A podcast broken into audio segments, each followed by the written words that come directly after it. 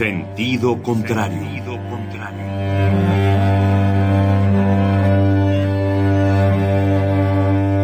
El Museo Universitario del Chopo presenta.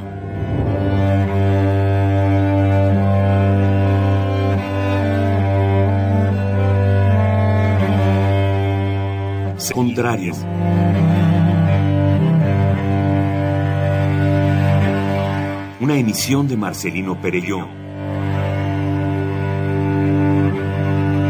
Producida para Radio UNAM, con la participación de Javier Platas.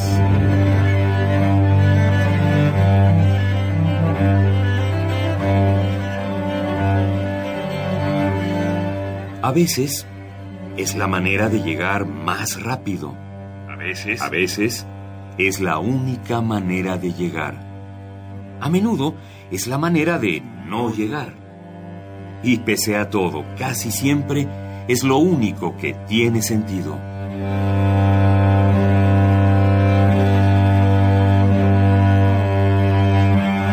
Sentido contrario. Sentido contrario.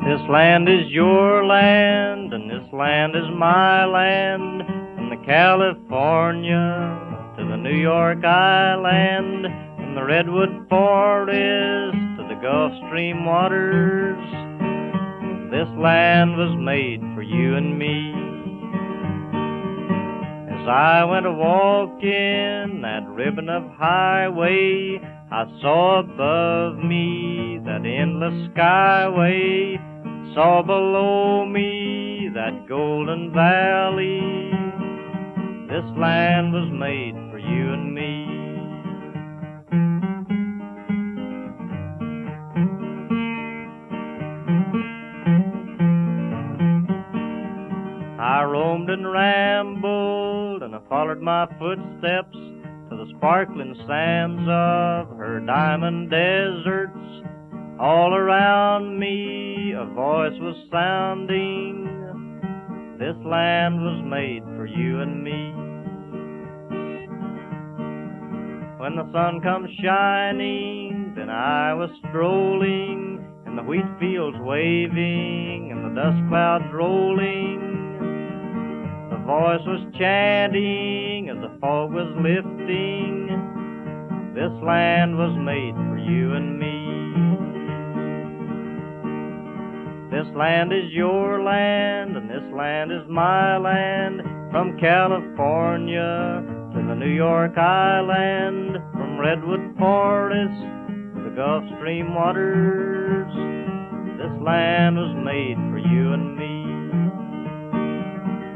Sun comes shining, then I was strolling, and the wheat fields waving, the dust clouds rolling, the voice coming chanting, and the fog was lifting. This land was made for you and me.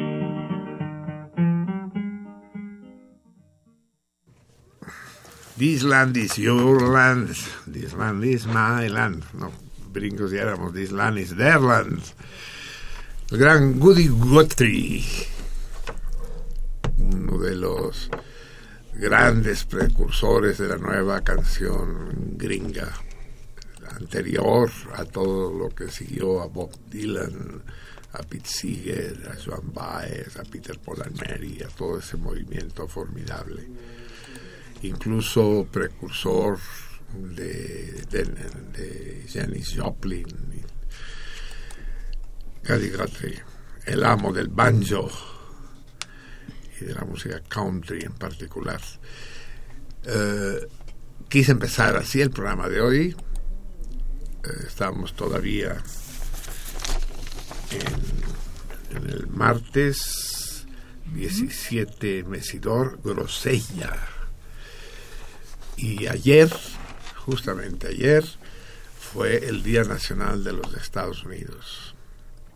Un día como hoy, de 1780 y tantos, eh, se produjo la Declaración de Independencia de los Estados Unidos, constituyendo así la primera gran revolución liberal en el mundo. No olvidemos que el levantamiento de los Washington, Adams, Jefferson y compañía eh, fue un movimiento revolucionario y republicano. Y fue el modelo para la posterior Revolución Francesa que tendría lugar algunos años después, en el 89 el sacudimiento del imperio colonial británico fue uno de los grandes momentos de la humanidad. Y los recién surgidos Estados Unidos de América eh, fueron una enorme promesa de una nueva perspectiva en el mundo, de un de la aparición en el mapa del nuevo continente con una pujanza y una creatividad enormes. Los Estados Unidos hace 230 años por ahí eran una auténtica promesa, eran una estrella en medio de un mundo, de una Europa decadente y convulsionada por la guerra de los 100 años, por los enfrentamientos brutales entre las distintas potencias. Y al otro lado del mundo, entonces, lejos del, del oscuro oriente y de la sangrienta Europa, de la marginada África, brilla una estrella que se convirtió finalmente en 50 estrellitas. Un homenaje a aquellos revolucionarios, a los padres de la, de la patria, de los gringos. Lástima lo que fue sucediendo después y en qué se convirtió aquel sueño maravilloso. El sueño se volvió pesadilla y hoy los Estados Unidos son la piedra en el zapato de todos los pueblos del mundo. Son unos asesinos, unos invasores, unas aves rapaces indignas de habitar sobre este planeta. Pero de eso no tuvo la culpa ni Franklin ni Jefferson. Eran unos hombres ilustrados, notabilísimos. Benjamin Franklin, qué figura. Aparte de ser un, revolucionario y un independentista republicano a toda prueba, era un hombre de ciencia, era un, era un pensador. Existe la leyenda, yo creo que es leyenda, pero en todo caso merece la leyenda de que fue él el que descubrió el pararrayos, ¿no? Que subió un cometa con una llave de hierro para atraer los relámpagos, lo cual era medio peligroso porque quiero que sepan ustedes que podía haberse electrocutado, porque la corriente eléctrica pasa también, si es suficientemente intensa, a través de una cuerda de algodón no necesario que sea cobre. El cobre es un transmisor muchísimo mejor que el algodón, por supuesto. Pero, pero un rayo, el voltaje de un rayo es tal que puede transmitirse. Si se transmite a través del aire, no se va a transmitir a través de una cuerda de algodón. De manera que nuestro buen Benjamín se vio medio inocente al andar haciendo esas pruebas. Pero afortunadamente para la causa de la liberación de América, de aquella América, eh, sobrevivió. De hecho, eh, fueron muchos años después, fueron por lo menos 25 o 30 años después, que empezó eh, la liberación de los pueblos sometidos al imperio español pero no fue con la nobleza con que lo hicieron los gringos. Los gringos lo hicieron por, por sus propios intereses, muy independientemente de lo que estuviera pasando en la Gran Albión, en, su propia patria, patria madre. En cambio aquí la guerra de independencia se oscurece porque en realidad fue eh, un levantamiento en contra de la invasión napoleónica de España y la entronización del hermano de Napoleón Bonaparte, Pepe Botella. Eh, el grito de los primeros independentistas nunca fue Viva México. De hecho, el concepto de México no existía todavía, o empezaba a, a surgir, sino Viva Fernando VII. Esa es una vergüenza que acarreamos aquí en la Ciudad de México, de que al Zócalo todavía le llamemos Plaza de la Constitución. Ustedes saben bien, ni crean que va a ser es el torito de hoy, tampoco soy tan barco, que la Plaza de la Constitución, a la que se refiere el nombre del Zócalo de la capital, no es la Constitución mexicana, ¿eh? ni la del 17, ni la del 57, no, es la Constitución española, la de las Cortes de Cádiz. Y obviamente debería cambiársele el nombre, o al menos ponerle plaza a la Constitución de 1917. Digo algo, pero no dejarlo así como plaza a la Constitución, haciendo un homenaje a los convencionistas de Cádiz de principios del siglo pasado, antepasado. No, eso es un grave error. Como un grave error es tener en la calle la estatua de Carlos IV.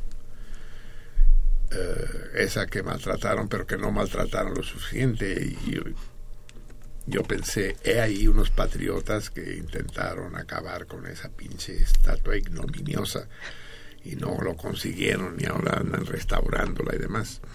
Ya lo he comentado aquí, pero no cesaré de comentarlo. Igual hasta armamos un movimiento Salmones para que se retire de ahí. Si se considera una obra de arte, es obra del arquitecto y escultor catalán Manuel Tolsá, entonces que se meta dentro del museo, en un cuartito ahí, que para verla haya que entrar, o en un patio interior ahí, que esos edificios tienen un chingo de patios, ahí, pero no en la calle, no en la calle. El famoso caballito hay que tenerlo a buen recaudo, escondidito, porque con la, con la pata derecha trasera está pisando un glifo azteca. O sea, está pisoteando eh, a los pobladores nativos de esta tierra. Afortunadamente no se ve, pero ahí está. Y no es necesario verlo, es suficiente saberlo. Entonces, causas a seguir para este otoño, salmones queridos. Cambiarle el nombre a la Plaza de la Constitución y llamarla, por ejemplo, Plaza de los Plantones, diría yo, por ejemplo, ¿no? Plaza de de la sección 22, digamos, pero no ya no los están dejando llegar. Pero bueno, busquémosle un nombre adecuado a esta muy hermosa, muy hermosa plaza. Fue una gran idea y yo creo que fue, ya eh, a aquellos que les gusta denostar al PRI, reconozcan que algún gobierno del PRI, no sé cuál, decidió quitar los árboles y el pasto que cubrían el zócalo hasta los años 50 y dejar la plancha descubierta, lo cual realzó la belleza de los edificios que la rodean. Palacio Nacional es un edificio magnífico, bellísimo. La catedral es una catedral. Eh, el Monte Piedad y los arcos, pues ahí están, están bien. Pero eh, los dos edificios del, del, gobierno del DF también son muy hermosos. Es, una de las grandes plazas del mundo. Y cuando digo grandes plazas, no quiero decir de las plazas grandes, también es una de las plazas grandes pero es una de las plazas hermosas. Pocas ciudades en el mundo pueden congratularse de tener un espacio como ese, que hace respirar al, hace respirar a ese centro nuestro atiborrado, ¿no? Y que divide el centro viejo, el centro pobre, del centro rico, ¿no? Una cosa es Madero, 5 de Mayo, eh, República del Salvador, y otro ya te vas para el otro lado, Moneda, Jesús María, en fin, empiezas a meterte ahí hacia la Merced, ¿no? Si te vas para allá ya está más cabrón.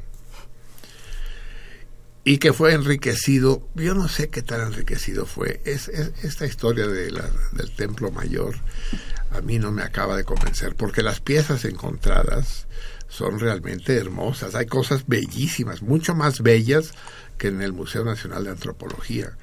La, la propia Coyolxauhqui es un monolito extraordinario. Y que conste que monolito no es aquello que decía eh, el guía, aquel famoso en, Tabasco, ¿no? Que enseñaba las cabezas de Tabasco. Dice, aquí tenemos un monolito que en náhuatl significa chango de piedra, ¿no?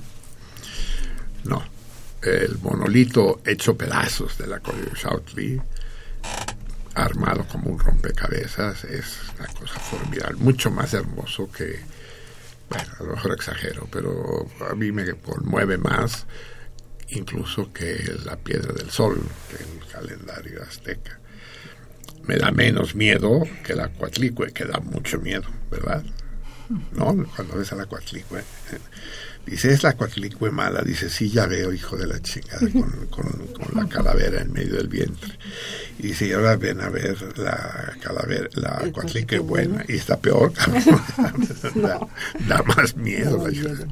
Pero en todo caso, el Museo del Templo Mayor es muy hermoso, muy bonito. Lo que ya no está tan claro son las ruinas del Templo Mayor que, pues, que no, no tienen gran significación, pues está demasiado destruido, demasiado. Esos muros hechos de, calaveras no está mal, pues. Pero como que estremece un poco y no contribuyen a la belleza del, del zócalo. Bien, entonces ya tienen dos causas, ya las organizaremos. Partirle la madre al pinche Carlos IV y a su pinche caballo, al menos cortarle la pata derecha trasera, que vaya a, pesar, que vaya a pisar el puto escudo de los Borbones y cambiar el nombre a la Plaza de la Constitución. De, a partir de este momento se se abre el concurso, aceptamos sugerencias, cómo llamarle al Zócalo de la Ciudad de México. Se puede quedar así, Zócalo, como hemos dicho siempre, el Zócalo ya saben ustedes lo que es el zócalo, ¿no? una parte elevada, ¿sí? Eh, las paredes, por ejemplo, aquí en el estudio de Radio UNAM hay un pequeño zócalo, pero muy modesto. En las casas antiguas sí era una pieza más sólida de madera, ¿no? Que separaba el piso de la pared. Y eso supongo que se refiere a que en algún tiempo el suelo del zócalo estaba bastante más elevado que el nivel de la de la calle que el, que el nivel de la carretera. Bien no sé a qué vino todo esto pero ustedes ya saben que yo nunca sé a qué vienen las cosas. En todo caso estamos en el 17 mesidor el mes de la siega del maíz y es el día grosella. Fruto del grosellero, bravo, te viste bien 133. La grosella se dará al grosellero, que estaría de la chingada. No le, no le pidas grosellas al manzano, pues. Pídeselas al, al, grosellero. Eh, yo no sé si he comido nunca grosellas, fíjense. ¿Han comido grosellas? Yo he comido zarzamoras, cerezas, moras, frambuesas. Es que son parecidas, pero sí. ¿Eh? Son parecidas. Son parecidas, sí, son muy parecidas las grosellas, sí. Son medias grosellas. Se caracterizan por poseer una elevada actividad. ¡Ay, cabrón! ¿A qué se dedican o qué? ah, no, una actividad agridulce. Ah, no, una actividad antioxidante, pero no se dice actividad antioxidante. Una, una, una serie de propiedades antioxidantes. ¿Cómo que actividad antioxidante? Vamos a antioxidar, hermanas mías grosellas. Todas a antioxidar. Neutralizan la acción de los radicales libres que son nocivos para el organismo. Sí, los radicales, puta, radicales, pues sí, esos son de la FARC, ¿no? Del EPR, esos son los radicales. Y si están libres, pues peor, pues claro que son nocivos. Y las pinches grosellas son como pues como granaderos, cabrón, ¿no? Parten la madre a los radicales libres. Bien, amigos míos, bienvenidos a una emisión más de este de este proyecto, porque nunca nació como proyecto y a sus 15 años sigue siendo un proyecto. Eh, y como todo proyecto está sujeto a la crítica, consideración, elogio o denuesto de aquellos a los que se enfrenta. Porque quiero que sepan que el sentido contrario es la única emisión radiofónica en la historia de la radio en México y tal vez en el mundo en que lo escuchan más los que lo detestan que, que a los que les gusta. Los detractores de sentido contrario son una verdadera cohorte y no faltan nunca. Están siempre al pie del, del, cañón, de los auriculares o de las bocinas para poder mentar madres en el momento oportuno. Lo cual nos satisface en grado sumo, sumo, que quede claro, y si es con albur. Eh, ¿A qué nos enfrentamos esta semana, amigos míos? Bueno, vamos a empezar con cosas festivas. Ya celebramos a los gringos. Escucharemos otra canción hablando de los otros Estados Unidos, de los Estados Unidos sangrientos. Más adelante escucharemos a Pete Seeger para acabar de cumplimentar este 4 July. Pero antes vamos a, vamos a dar noticias buenas, cabrón. Yo, yo me, me gustaría que tener un programa de radio o un periodo en que solo hubiera noticias buenas. Si nos ponemos todos de acuerdo e ignoramos las malas noticias y no hablamos de ellas, vamos a vivir más tranquilos, más satisfechos, más a gusto. Simplemente las ignoramos, la chingada. Que es que se cayó un avión en, en China, que se cayó un qué. No, no sabemos. No sabe, no oye, no entiende, no, nada puras noticias buenas. Me gustaría, llegaremos a ese punto. De momento, una gran noticia son los pinches escuincles triquis, cabrón. ¿De dónde sacaron a esos pequeños monstruitos? Los nuestros eh, nuestros pequeños basquetbolistas volvieron a ganar el campeonato mundial, esta vez celebrado en Cataluña, en Barcelona los inditos, cabrón, ahí perdidos en la jungla de Chiapas. Supongo que son tan buenos porque tienen que andar saltando para agarrar los cocos de las palmeras más bajitas, pero pero son notables los escuincles. ¿Han visto las fotografías? Son una dulzura, una ternura los chavitos. Y ternura, ternura, pero se chingaron a todos los putos güeritos pretenciosos europeos y la chingada y ganaron el campeonato mundial bravo por ellos. Ojalá todo, todo fuera así en, este en este país. Ojalá Oaxaca fuera célebre por los triquis y no por la sección 22. Y le, le ganaron 19, 39 a 18, o sea, les pusieron una putiza a los franceses, a, a los Gravelán, de poca madre. Todo un orgullo para los mexicanos. Eh, y cuando digo los mexicanos, digo los mexicanos en general, ¿eh? no hay que ser, no hay que ser indio para ser mexicano, ni siquiera es preciso ser mestizo. Yo soy, yo soy tan mexicano como un niño triqui, eh, porque la mexicanidad no se lleva ni en la sangre ni en el color de la piel. La mexicanidad se lleva en el corazón, en el hígado, en los huevos y en el cerebro. En esas, en esas cuatro vísceras.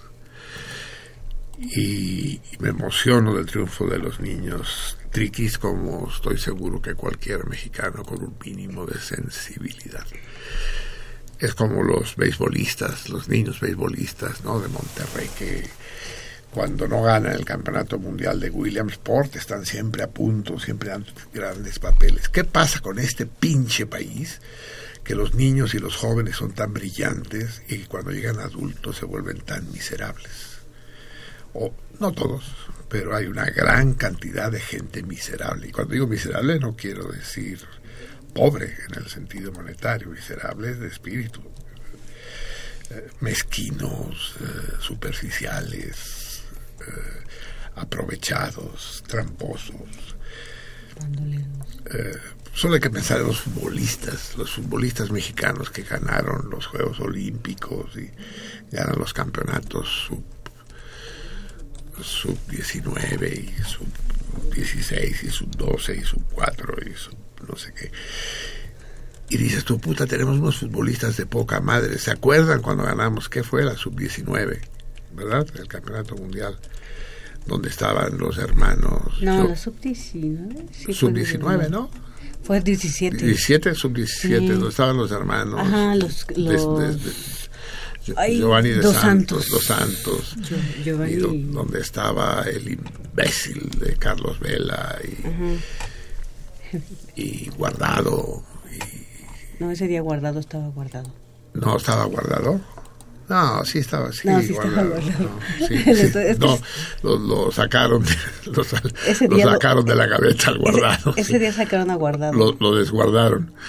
Sí. Uh, el detestable de, y, de Giovanni. No, y el, y el, y el higadito de Carlos Vela, no mames. ¿no? Ay, sí, también. Y ganamos el campeonato mundial y eran unas fieras. ¿Qué pasa que se echan a perder? ¿Qué pasa que luego el equipo, la selección nacional mexicana de fútbol es tan, tan terriblemente vergonzosa, ¿no? Televisa los echó. Televisa, Televisa, no solo Televisa, sino una burguesía bueno, mezquina, uh, una burguesía uh, montaraz, ¿no? Uh, anti, antidiluviana antediluviana, porque antidiluviana quiere decir que está en contra del diluvio. Pues como que todos somos antidiluvianos, pero hay unos que son antediluvianos, o sea, antes del diluvio. Y, y lo echan a perder, y el dinero, y el dinero, y la blana, y, y se acaba el partido, se van a echar sus chelas y la chingada. Yo, yo les aseguro que los niños triquis no se van a echar ninguna chela después del partido. O, sí, o se echan, que, que, es tesguino, ¿no? No, ese es del norte. ¿Qué, qué, es, qué es lo? A ver, chavos, ustedes que son te por ochos todos. ¿Qué, qué, qué, qué es lo que beben en Oaxaca para ponerse? Aparte de los hongos alucinógenos. ¿Cuál es el licor oaxaqueño? Mezcal, ¿no? Son mezcaleros, ¿no? En, en mezcales de la zona mixteca, ¿no? mezcal con gorgojo, como diría nuestro líder insigne, el señor López Obrador. Bien por los niños triquis, realmente notable. Torito, ¿ya? ¿Cómo va? ¿Tengo tiempo antes que llegue Maciusare? O sea, en chinga el pinche toro, va. Órale, va el torito de hoy. Para que tengan tiempo de errarle, no de atinarle, sino de errarle, de jugar. Fíjense bien. Eh, les voy a decir una frase que aparece en una novela célebre, en una novela muy célebre. Y yo les voy a decir la frase. No se las digo exacta, en primer lugar porque no me la sé exacta, porque la recuerdo, pero hace muchos años que la leí. Y, y por otra parte tampoco se las diría exacta porque hijos de sus pinches madres los conozco y me la internetean. Y por ahí me chingan. Entonces, eh, en esta novela celebérrima existe el siguiente diálogo. Dice ella, no podemos quedarnos aquí sentados, tenemos que hacer algo.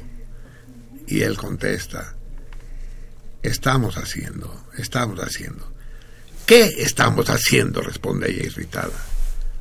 Esperar, responde él calmadamente. ¿En qué novela aparece este diálogo? No podemos quedarnos aquí sentados sin hacer nada. Estamos haciendo, ¿qué estamos haciendo? Esperar. en qué novela aparece. Contéstenme al 55 36 89 89 55 36 89 89 o fuera del Valle de Anáhuac al 01800 50 52 688 01800 50 52 688 o bien escriban a Twitter donde la hot girl Vika espera con ansiedad sus llamadas, sus tweets. Recuerden mandar la respuesta en mensaje directo, oculto, o bien en Facebook, donde ya no sé qué está, está la laberinto, creo, la Hot Girl Laberinto. ¿Tú vas a seguir aquí? Sí, ¿verdad, Laberinto?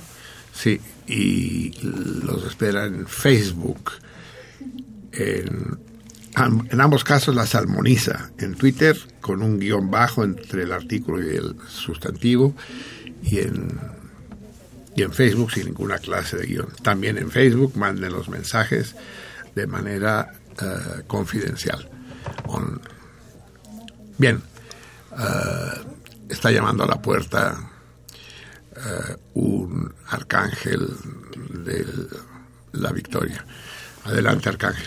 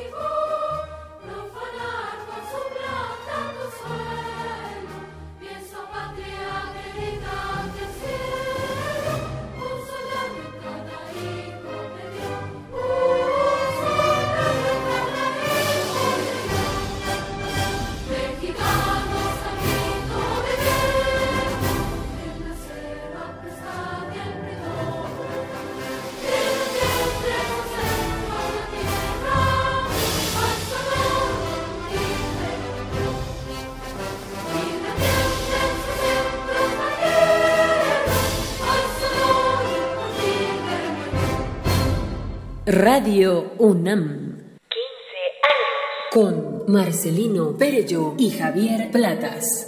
Las mamadas del 133. Está bien. Y la Bet, ¿no? Que conspira junto con la querida Bet, que conspira con el 133 para sus me gustó, me gustó. Eh, a propósito, hoy estábamos de plácemes, cabrón. Hoy es un día de fiesta no vino Javier Platas, cabrón. Por fin, cabrón, nos libramos de esa pinche garrapata. Que, ¿Garrapata? Sí, no, pinche pesado, es un ladrillo el cabrón pretencioso. Aquí la estrella soy yo, aquí el, el programa lo escuchan porque, porque leo de poca madre, porque mi voz embeleza los radioescuchas. Nah, chinga tu madre, vas a ver que, sin ti es mucho mejor, pinche Javier. Sigue faltando, cabrón, sigue faltando, vas a ver que se van a acostumbrar a tu ausencia. no, quién sabe qué, qué le pasó al Javier. Sí, escribió, dijo que no iba a poder estar. De manera que vamos a gozar de su ausencia. Ahora que estamos solos, ¿no? Es como cuando los papás se van a cenar, ¿no? Porque el Javier, aunque es más joven que yo, es, uno como papá, porque es más serio, ¿no? Más formal, más así. sí, luego, luego cuando digo alguna mamada, que no falta. O sea, no digo mamadas a menudo, pero luego me pasa como le pasa a todo el mundo. O sea, las mamadas no son patrimonio de nadie en especial. Digo alguna pendejada, nomás me mira así de reojo y siento, ay, cabrón. ¿no? Y me censuró con la mirada al gran Javier. Sí, no tenemos al Javier hoy. Así que vamos a tener que arreglar con su ausencia. Pero aquí estamos, aquí está eh, el resto del equipo puestísimo. No, no estamos todos, pero estamos muchos. Ya les dije que en, en la hotline tenemos a la MIDI y a la laberinto. En el papel de platas hoy va a actuar la Vampi. A ver si me sale. pero más, más así. Tengo que hablar más así. con una voz más gruesa. Y te falta un poco de barba, sí. Sí, me falta un poco de barba, es verdad, sí. así es. En, en, en, el equipo a la vista están los dos superproductores, el 133 y el 3. Allá en los teléfonos. Ay, perdón. Allá en los teléfonos está el Teclas y alguien más está solito el Teclas en los teléfonos que son chingados. No, ni siquiera él, también apareció el Teclas aquí. o sea que ya pueden ustedes ir hablando por teléfono porque a lo pendejo porque no hay quien responda, sí. Y eh, en el timón de esta nave que atraviesa la mar procedosa, nada menos que el Michelangelo. Ahora sí, sin, sin broma de ninguna especie, estamos de fiesta. Los programas que están bajo la, mano firme y decidida del Miguel Ángel son mucho mejores que los demás. Que no nos oigan, que no circule la voz, pero es un privilegio tenerlo como operador. Michelangelo Buonarroti es hoy por hoy el único operador salmón. Porque a los demás les damos una hueva, cabrón.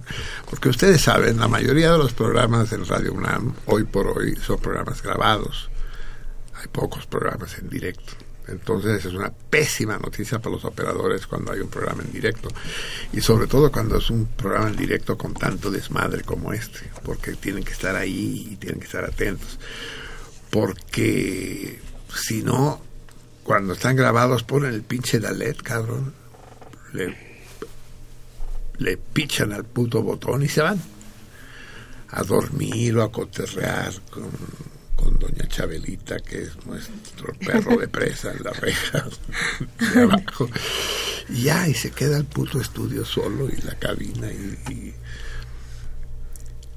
Pero Miguel Ángel no, él es salmón. Él sí está atento a lo que digo y y también se la pasa corre, co, correteando, ¿no? correteando a los, correteando a, a, los, a, los, productores. Eso, eso no me consta. Eso, eso no puedo estar seguro. Pero cotorreando sí. Cotorreando y sí se la, se la, se, se la pasan de poca manera. Tienen su propio programa. Hay dos programas aquí. Uno de este lado sí, del vidrio y otro de, del otro. Detrás de y, y a lo mejor es mejor el programa del otro lado, pero de hecho, se, algún día haremos la prueba de transmitir desde allá, cabrón. ¿no? De hecho, se ve que se la sí. pasan muy bien allá. ¿eh? Sí, A exacto. veces tengo ganas de estar este lado. De, de, estar del otro lado. Bien, amigos míos. Uh, son. Ya, se acabó la grosella. Los refrescos de grosella, sí, me acuerdo de los refrescos de grosella o de frambuesa. De grosella eran, ¿no? ¿Se acuerdan de los antiguos? No, aquí no hay nadie que se pueda acordar. Todos son una serie de imberbes que no pueden acordarse de lo que era eh, Mr. Q, el refresco Mr. Q, la pequeña Lulu. Ah, la pequeña Lulu, sí, sí, el, sí claro. El Orange Crush. El ch la chaparrita. Las, Las chaparritas, del naranjo, no. el Delaware Punch. Delaware Punch. El soldadito de plomo. Me temo que me acuerdo el de muchos, de varios de ellos. Pero no lo quieren reconocer, ¿verdad? No, sí. Los, jar reconozco. los jarritos, los, los barrilitos del doctor Brown. Incluso venían así con la botella bar como barrilitos, ¿no? sí, sí. Sí, era genial. Y, y había de sabores de estos. Ro eran rojos todos y sabían algo bien, pero unos decían frambuesa, otros decían grosella, otros decían de fresa. El Prisco Mundet, esas sí aquí me las cogía todas. ¿No? A los demás no me los cojo porque no se no, me da. sí, sí, yo sí me acuerdo. Pero... Yo sí me acuerdo del Prisco Mundet. El Prisco Mundet también, no sé si existirá todavía. El Sidral sí, el Sidral sobrevive. Ya no es Mundet. Bueno, creo que le conservaron el nombre, pero ya es de la Pepsi, ¿no? Ya, ya lo, ya lo globalizaron. Pero existía el Prisco Mundet, que era de la misma embotelladora Mundet, solo que era rojo. Dulce como la madre. Bebía una cantidad de refrescos yo después de jugar. Quedaba uno con la boca así como estropajo. Y, si le alcanzaba a uno el peso que le daban a la casa para el camión oh. y, la torta y el refresco, un peso, un peso me daban en la casa. Entonces iba con el, Frisco, Frisco se llamaba el, el cuate que vendía las tortas y los refrescos en el patio de la escuela y le pedías tu jarrito de mandarina, ese, ¿no? Jarritos, qué buenos son, qué buenos son los jarritos de mandarina, limón, de naranja y tutti. el tutti, a mí, a mí me gustaba el de piña. El de piña, sí, señora. sí, sí, sí. Amarillo canario, así cabrón, para que no quedara ninguna duda que era de piña. y decía, jarritos, qué buenos son. Ah, ella sí, ella sí entona, esa es la diferencia. sí. En los refrescos. ¿Y por qué venían a cuento los, los refrescos? ah, por la, no, no, no, no, por la grosella, por la grosella, sí, sí. Sí, grosella. ¿Qué pasó? Bueno, ya se pasó la grosella. Ahorita ya entramos con problemas. Íbamos bien con la grosella. No es que sea una fruta demasiado conocida en México. No puede uno llegar al súper y decir, disculpe, ¿dónde están las grosellas? Porque uh, en los mercados, no, se da la grosella en México, igual y ni se da, no sé. Pero aquí ya entramos en problemas. Aquí ya contraataca el 133, ya vio que las cosas iban con demasiada tranquilidad. Y entramos al día Gese. Chingue su madre. Germán Gese, cabrón, como el, como el asesino nazi. No, Gese con G y doble S. Pero no se preocupen, porque ese es el nombre en francés, Gese entonces, claro que se hacen bolas. En español ya las cosas se aclaran porque se llama latirus. ah, o sea que es latirus, de acuerdo. Sí, el latirus, sí. sí. Un, licuado de latirus, eso sí lo sirven. Pensamos, llegas y pides. ¿Ese es el latirus? Ajá, de orquídea. A ver, a, ver, léelo pero tú. No tengo información al respecto porque. pero es una especie de orquídea. Ajá. Algo así leí en casa. ¿Qué nos dice? Ay, pues es muy bonita. Muy bonitas, son chiquitas. Aunque, aunque esta parte está un poco rara, ¿no? Ah, no. Es roja. Bueno, hay de varios colores. ah, sí. Habla como vendedora. La, tengo de varios colores, de varias tallas. colores, ¿cuál gusta? ¿Cuál gusta? Así, la latirus. Dice, es, es una hierba anual o perenne, o sea, da igual. Con tallo con frecuencia alado o sea que luego sale volando y dices, ay, qué bonita olor, y resulta pájaro. Inflorescencia en forma de racimo axilar o solitaria. Solitaria, tenia solium, o sea, es, es un parásito intestinal. Eh, cáliz regular e irregular, o sea, todo es, anual o perenne.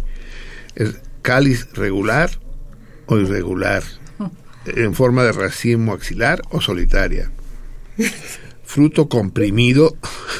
Así lo, ella solita comprime los frutos, dice, para poderlos envasar mejor. Con dos o, dos o muchas semillas. O sea, sepa la chingada, es cualquier cosa. Contiene varios aminoácidos no proteínicos. ya saben ustedes, o sea, vayan con el florista a la esquina. Menos mal que la salió en nuestro rescate la laberinto y nos enseñó la foto. La pues. pura foto. Pero al menos sabemos que es una flor bonita. ya, ya si, si tiene alas o no tiene alas, es como la saba íntima. Eso ya no, nos, ya, ya no nos interesa. Amigos míos, son las 12 de la noche con 14 minutos de este 18 mesidor Latirus. Y tenemos el placer, el privilegio de tener en la línea al doctor Raúl Moreno Guanche con su provocación mensual. De él no tenemos que decir colaboración, tenemos que decir provocación, porque siempre nos mueve el tapete y nos mueve los hemisferios cerebrales. Gimnasia absolutamente imprescindible si quiere uno entender mínimamente lo que sucede en el país y en el mundo. Bienvenido, queridísimo Raúl. No lo oigo. A ver, ahorita lo voy a oír. Bueno, bueno. buenísimo, cabrón, pero ah, buenísimo. Entonces sí me escuchas. Ahora sí, ahora ya te ah, escucho de qué poca bueno, madre. Qué bueno, qué bueno. Bueno, este, te los te, cedo a mi auditorio durante el rato que tú estimes conveniente. Un gran abrazo, querido Raúl. Gracias, Marcelino. Pues mira, hoy eh, he pensado eh, platicar un momentito con su distinguido auditorio sobre un tema que puede ser muy aburrido, porque es un tema eh, del que se habla demasiado y del que casi nunca se, en el que casi nunca se llega a conclusiones, pero que es, es inevitable. Y se trata, lo habrás eh, adivinado, de la democracia.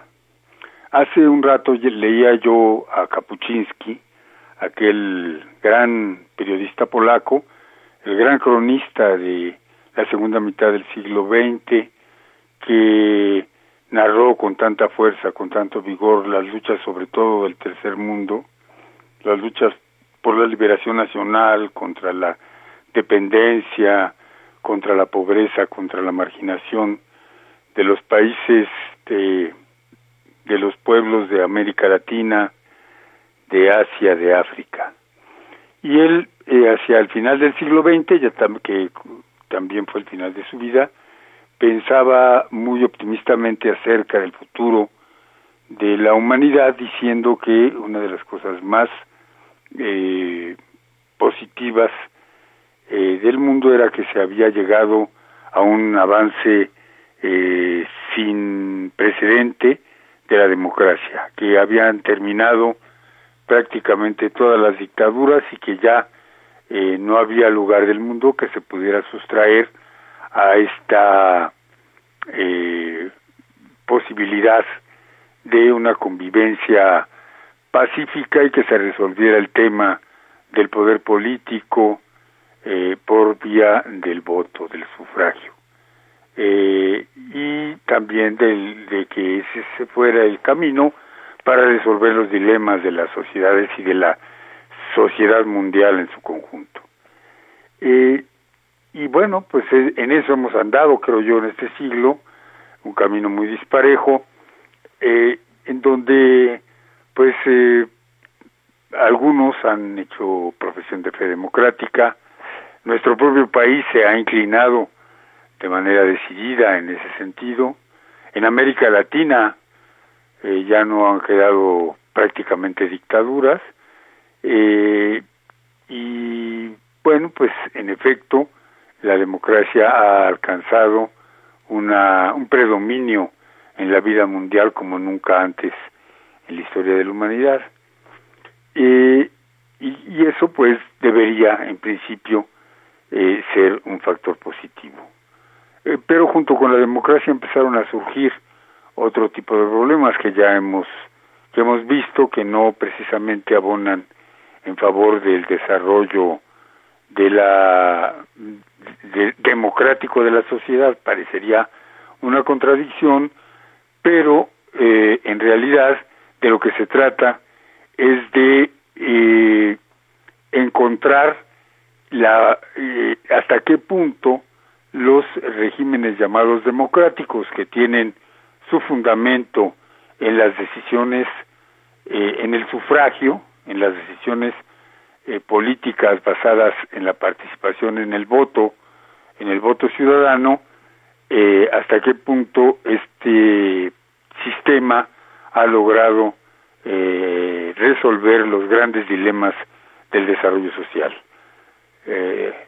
no, no digamos solamente los grandes dilemas sociales del eh, de la pobreza, de la desigualdad, del atraso, sino incluso de las de los dilemas de la eh, políticos sobre eh, los gobiernos, sobre los sistemas de gobierno y sobre las decisiones fundamentales de los países. Eh, hay un asunto que al respecto nos, nos puede ilustrar. Eh, el sufragio fue en efecto durante todo el siglo XX eh, reivindicado como la gran eh, posibilidad de expresión de los ciudadanos. En México mismo el lema revolucionario que estuvo que se plasmó en, a partir de 1910 es de la lucha de Madero era la lucha por el sufragio efectivo. Eh, y así fue todo el siglo. Y cuando llegamos al siglo XX, que hubo en México, por ejemplo, alternancia en el Poder Ejecutivo, en todo el mundo nos encontramos con unos artefactos que eh, empezaron a deteriorar el sufragio en dos vías. Uno, la vía de la mercadotecnia, digamos con natural al capitalismo, a la, a la mercantilización de la vida social, y el otro, el, el tema de la estadística. Borges decía que la democracia era un abuso de la estadística, pero con el, eh, la llegada de las encuestas, pues esto ya se volvió algo mucho más eh, que un abuso, se volvió algo grotesco. Y lo hemos podido ver en las últimas expresiones, en los últimos eh, acontecimientos democráticos en el mundo, en donde, en primer lugar, las encuestas, lejos de registrar las opiniones sociales, la, lo que hacen es inducirlas, inducirlas en un, con un sentido perverso, porque lo hacen sin advertir que lo están haciendo, sino engañando a la gente. Eh, lo vimos ahora en España, el, eh, las encuestadoras eh, buscando eh, un, generar una reacción en el electorado, por cierto les dio les dio resultado, presentaron como una eh, posibilidad muy grande el que eh, la alianza de Podemos y Izquierda Unida llegara a alcanzar una eh, gran fuerza en el sistema político español y esto eh, trajera situaciones eh, indeseadas, cuando además en Europa se estaban produciendo situaciones como el Brexit que amenazan la estabilidad eh, europea.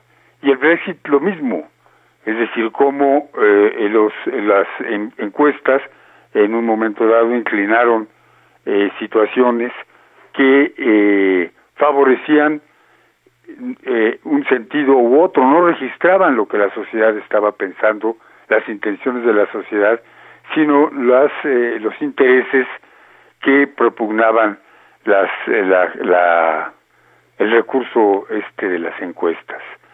Eh, pero las encuestas ya no solamente se usan para eh, medir la opinión de la gente sobre temas electorales, sino que ahora se están utilizando para medir la opinión de la gente sobre todos los temas y orientar sobre esa base la, eh, las decisiones de los gobiernos. Si algo tenía de bueno la democracia es que había generado un sistema de élites políticas que permitían que eh, personajes o instituciones como los partidos políticos con una determinada solvencia social, con conocimiento de la vida económica, en fin, eh, pudieran tomar decisiones eh, que orientaran las cosas de, de una manera no tan mala. Sin embargo, cuando se atraviesa la encuesta, las decisiones ya no quedan en manos de las élites. Las élites pasan a ser ya simplemente las ejecutoras de una decisión que se procesa a través de un sistema estadístico que va a reflejar los instintos de la, de la masa eh, y los temores y los sentimientos, generalmente los sentimientos más, más eh, bajos de grandes sectores de la sociedad. Ahí está Trump, por ejemplo. Y entonces eh, llegamos a que la democracia, lejos de ser el sistema que refleje la opinión inteligente de la sociedad como lo preveía Kapuczynski. Kapuczynski decía que eh, la, la democracia llevaría a sociedades inteligentes. Lejos de hacer eso, lo que hace es eh, llevar eh, que, la, que las decisiones políticas que orientan la vida de la sociedad las tome la chusma. La, es decir, la parte más atrasada, menos organizada, menos eh, menos dotada para tomar decisiones es la que toma la que orienta las decisiones de los gobiernos y como se trata de, eh, de atender criterios estrictamente cuantitativos electorales pues entonces llegamos a lo que Polibio en la Grecia clásica llamó la oclocracia, es decir, el gobierno de la chusma. Y entonces resulta que eh, resultan estas eh, situaciones tan sorprendentes como que un político como Rajoy, de la calidad, de la infracalidad de Rajoy, de la infracalidad política y humana de Rajoy, esté de nuevo a punto de volver a ser presidente de España o que eh, eh, Inglaterra decida o la Gran Bretaña decida un rumbo tan obtuso para los intereses de Europa y de eh, y del mundo podríamos decir como es lo que se ha llamado el Brexit sin que haya propuesta alguna por delante sino simplemente la revancha histórica de una eh, de una aristocracia, de una mentalidad aristocrática atrasada, eh, exclusivista de, de, los pueblos, de, de, sobre todo de Inglaterra, porque parece que en otros pueblos de, ese, de ese país, que es multinacional, pues hay otro, otro, otro, otra forma de pensamiento. Pero entonces, eh, y el hecho que ahora es tan dramático de que la mayoría de los de los eh, eh, dirigentes políticos, de los mandatarios, de los presidentes, de los primeros ministros, sean detestados por sus pueblos.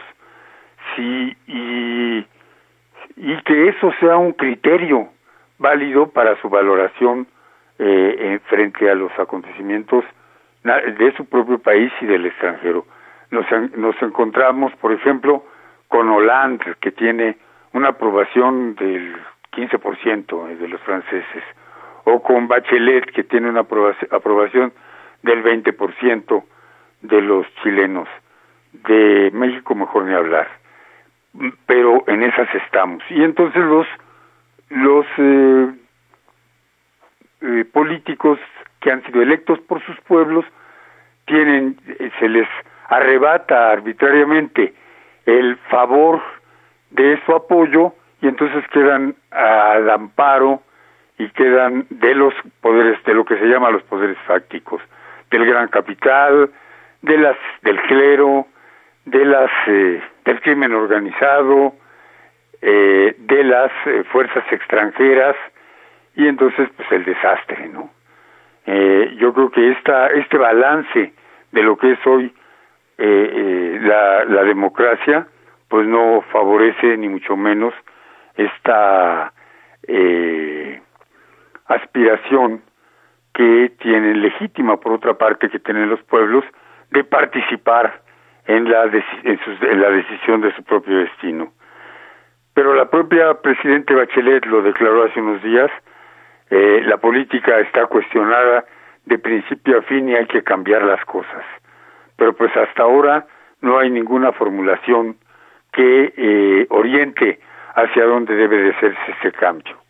Es en efecto un momento de extravío que exige que las eh, sociedades eh, exploren en su propio en su propio pasado y en sus aspiraciones los caminos a tomar, porque en efecto vivimos momentos muy difíciles que están llevando a eh, a un caos y a una eh, situación de eh, imprevisibilidad y de un drama eh, muy extremo a la sociedad humana. Me dijeron, Marcelino, que el viernes tenemos una cita en el cineclub del, del Orfeo y pues ahí nos vemos, ¿no? Hasta luego, mano.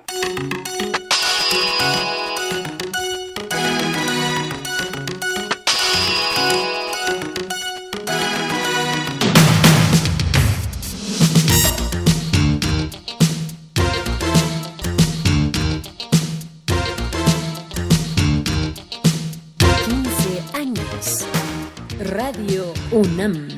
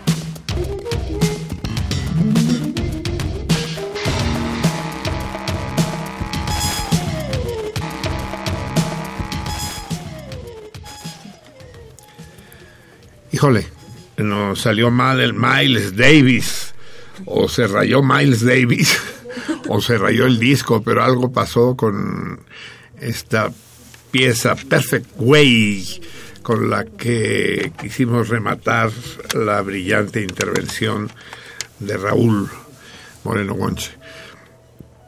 Sí, algo trae ese disco. Eh, mejor lo suprimimos y ya escucharemos al gran Miles Davis en otra ocasión, porque parece un embotellamiento en el circuito interior.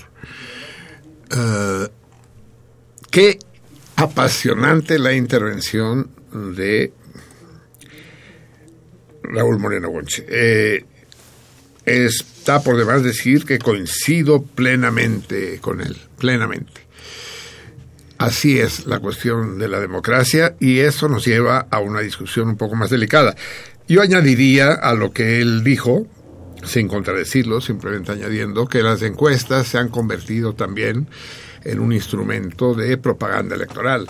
Se hacen encuestas sesgadas a propósito para inducir el voto en un sentido u otro.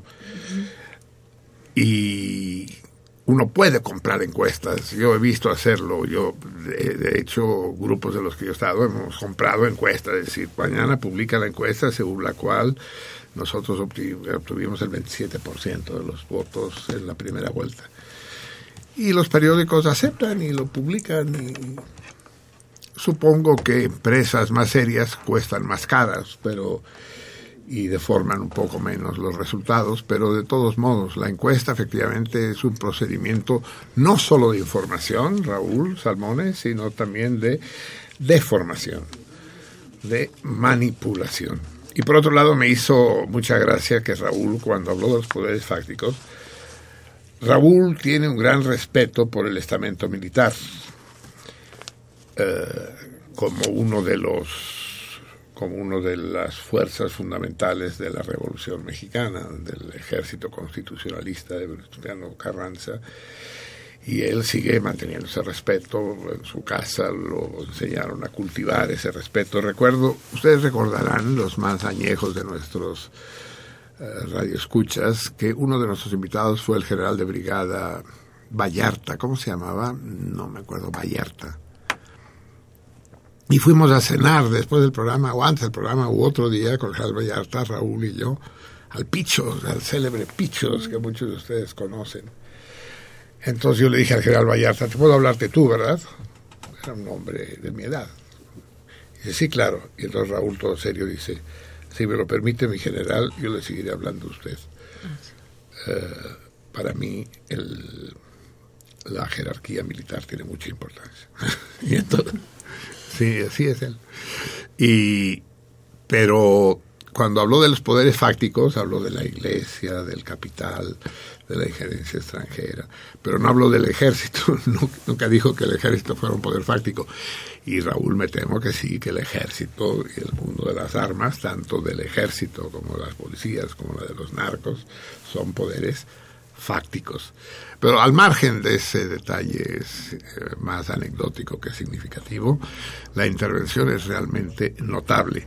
Y las, las cápsulas, en particular las cápsulas de Raúl, hacen que Sentido Contrario sea un programa de categoría. Es decir, lo que yo digo y dejo de decir podrían hacer pensar, y hacen pensar, y tal vez con razón, que este programa es un debraye, es, es una botana. Eh, pero intervenciones como las de Raúl lo, lo visten de gala y lo convierten en un programa excepcional, difícilmente encontrable en otras frecuencias del cuadrante. Bien, por, por Raúl. Y ya que habla de democracia, efectivamente la democracia, el problema que acarrea Raúl Salmones es el siguiente. Fíjense, se produjo la siguiente, el siguiente episodio hace unos días, comentado además eh, con abundancia en la taberna. Eh, se tuvo lugar la reunión tripartita de los presidentes de América del Norte en Ottawa, en Canadá, donde estuvieron Justin Trudeau de Canadá, Barack Hussein, él no quiere recordar que se llama Hussein, pero se llama Hussein Obama, y Enrique Peña Nieto de México.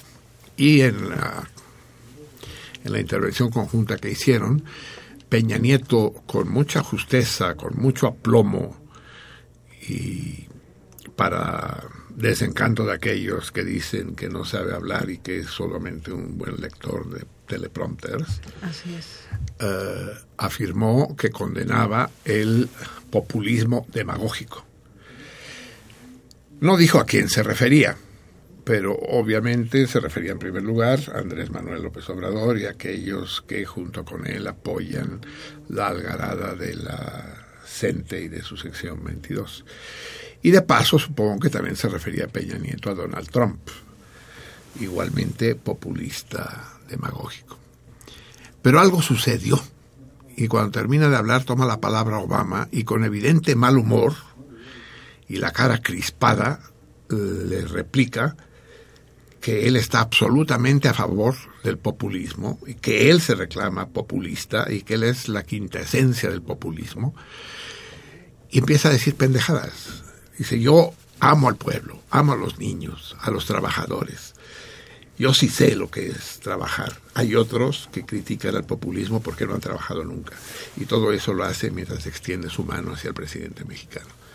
Eso debería haber dado lugar a un escándalo diplomático de dimensiones mayores.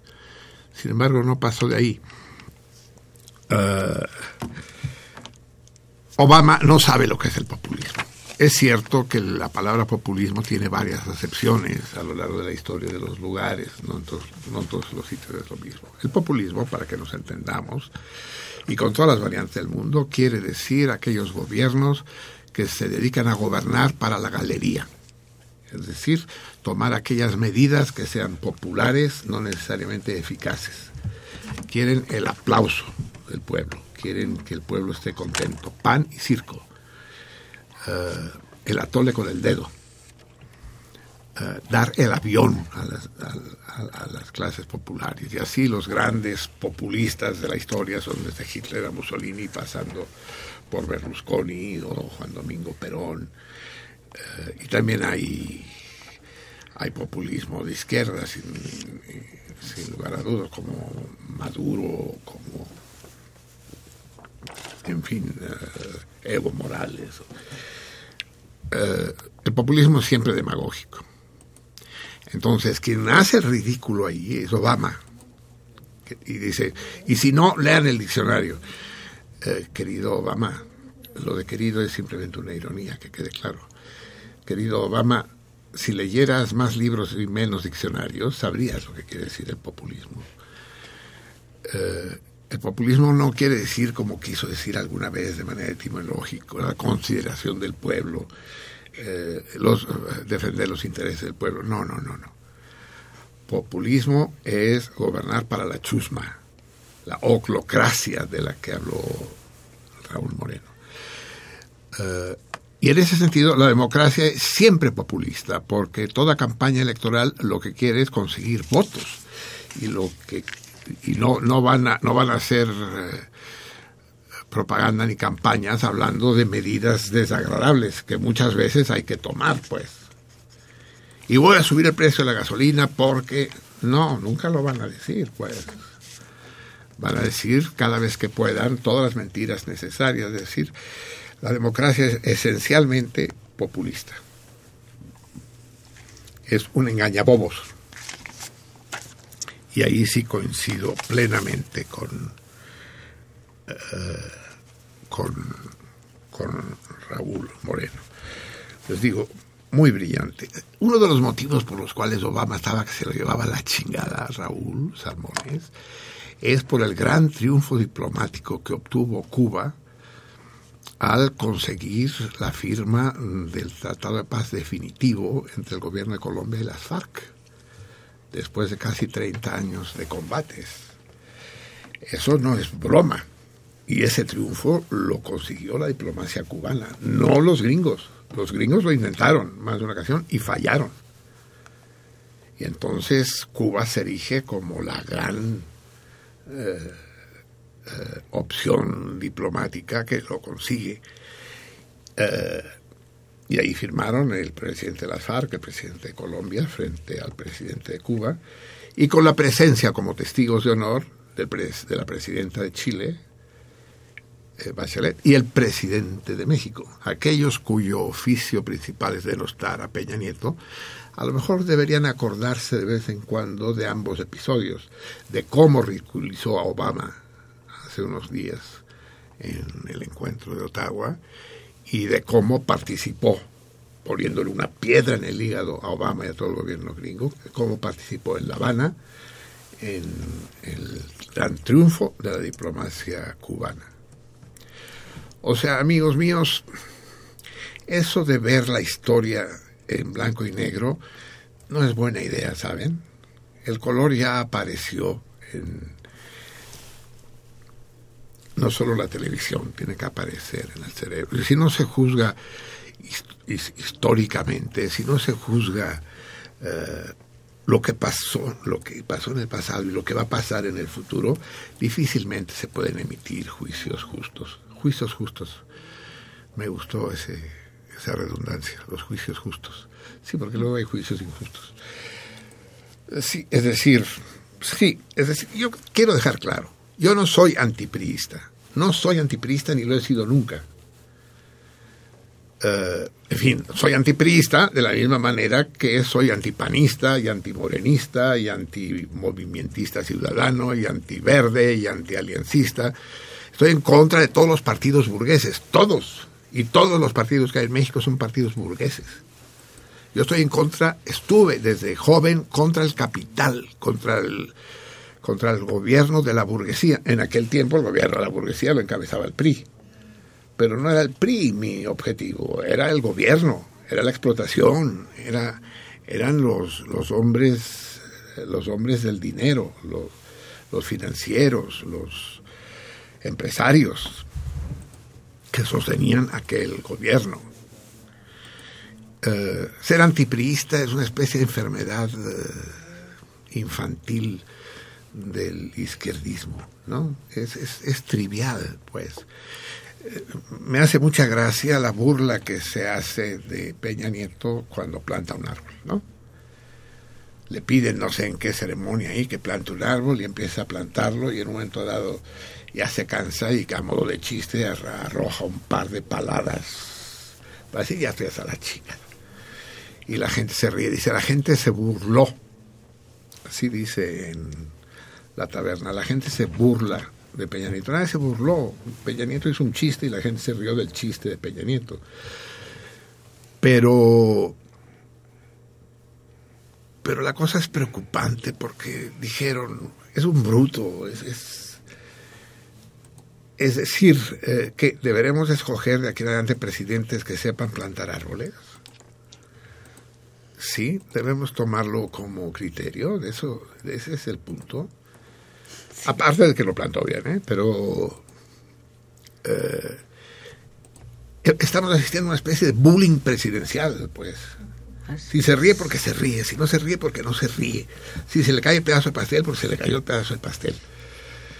Eh, cualquier cosa, ¿no? Es, porque no supo cuáles son los tres libros que marcaron su vida. Yo tampoco lo sé, carajo. Si me lo pregunta, a ver, pregúntenme, van a decir que pues voy a tener que pensarlo un rato. Tres libros que marcaron mi vida, el directorio telefónico, porque una vez me cayó sobre el pie y me fracturó el dedo pulgar. Eh, yo qué sé cuáles son los libros que marcaron mi vida. Y si además estoy en plena campaña electoral y sé que aguas con lo que digo, cabrón. O sea, si digo el Quijote va a decir, a ah, este está loco, ¿no? O si digo la Divina Comedia, no, nos va a llevar al infierno a todos. Eh, a ver, ¿qué digo, qué digo, qué digo, qué digo, qué digo, no? Eso tal vez lo hace un mal lector, o, incluso puede ser que no sea lector, pero eso no lo hace un mal político, ni lo hace un pendejo, en absoluto. Eh, entre los comentarios a la cena, o sea, basta que, que, le eche mal, entre comillas, la tierra al arbolito para que todos le echemos tierra bien a él. Ya que él echa tierra al arbolito, echémosle tierra a él. Entonces, uno de mis salmones más queridos, aunque no lo conozco, sí lo conozco, pero poco, Gabriel Hidalgo Garduño, dice en su comentario a esta escena de la plantación de la armorita, elegimos mal. elegimos muy mal, dice. Y yo le preguntaría a Gabriel, órale, elegimos mal. Y te pregunto, Gabriel, ¿cuál era la manera de elegir bien? Porque es fácil decir que elegimos mal. Ahora yo te pido que te comprometas, que te mojes y que digas cuál era la elección buena. En lugar de elegir a Peña Nieto, ¿a quién deberíamos haber elegido? No sería mal que lo dijeras. Es más, te abro los micrófonos para que lo digas al aire. Comprométete. Elegimos muy mal al elegir a Peña Nieto. ¿A quién hubieras elegido? ¿O qué hubieras, qué, qué debiste haber hecho para que no pasaran estas cosas? Hay que pensar en términos históricos, amigos míos. Hay que tener un panorama abierto y recordar que Lázaro Cárdenas, que es considerado un héroe nacional, es uno de los fundadores del PRI, era priista. Bueno, Partido de la Revolución Mexicana, el antecedente, del PRI. Y fue el que nacionalizó el petróleo. Y es necesario saber también eh, que, por ejemplo, también sale otro gran amigo, ese sí lo conozco y es entrañable, Jorge René, publica, dice que las escuelas de Estados Unidos tienen gimnasio y alberca climatizada. Y, presenta una foto grotesca de un jacal convertido en escuela, quién sabe dónde la fue a sacar. No son así las escuelas rurales en México. ¿eh? Algunas, esas puede ser que sí, pero en general no son así. Las escuelas públicas de México son escuelas. A lo mejor no tienen piscinas climatizadas, pero no es un buen ejemplo de una escuela pública en México. Y su conclusión es, nosotros podríamos tener las escuelas como Estados Unidos. No, Jorge René, cabrón, si me estás escuchando, no. Que te caiga el 20. Somos un país pobre, cabrón. Y un país pobre no se puede comparar con el país más rico del mundo, o de los más ricos. Pertenecemos al tercer mundo y como tercer mundo, pero él dice, si robáramos menos tendríamos las mismas. No, no, no. No somos del tercer mundo porque robamos, porque entonces estás acusando a toda América Latina, toda África, toda Asia de ser una punta de ladrones. Y eso no es verdad. Los países pobres son pobres porque son pobres, no porque roben. Pues y los países ricos son ricos porque son ricos, porque Suecia nació rica y sigue siendo rica. Y, por más que roben, no, no, empobrecerá nunca. Entonces, si no tenemos un panorama así más o menos, digamos que el golpe de Estado que flota en el ambiente con los bloqueos de la CENTE en Oaxaca y en Chiapas y demás, tuviera éxito, ¿qué sigue? Eso, les pido yo que me digan a los López Obradoristas y a los que apoyan a la CENTE. ¿Qué sigue? ¿Qué va a pasar? Digamos que mañana, ante el caos incontrolable, porque Peña Nieto está en la siguiente situación. Hay una provocación, Una provocación evidente. Lo de Nochistlán es evidente que fue una provocación. Ya está establecido que los balazos no fueron solo del ejército, sino que fueron también de provocadores, porque los eh, manifestantes muertos recibieron los balazos de frente, no de atrás. O sea, que alguien desde algún lugar, con calibres que no usa las Fuerzas Armadas, mató a varios de los. Quisieron provocar, quisieron armar un desmadre, como Natenco, pues. Eh,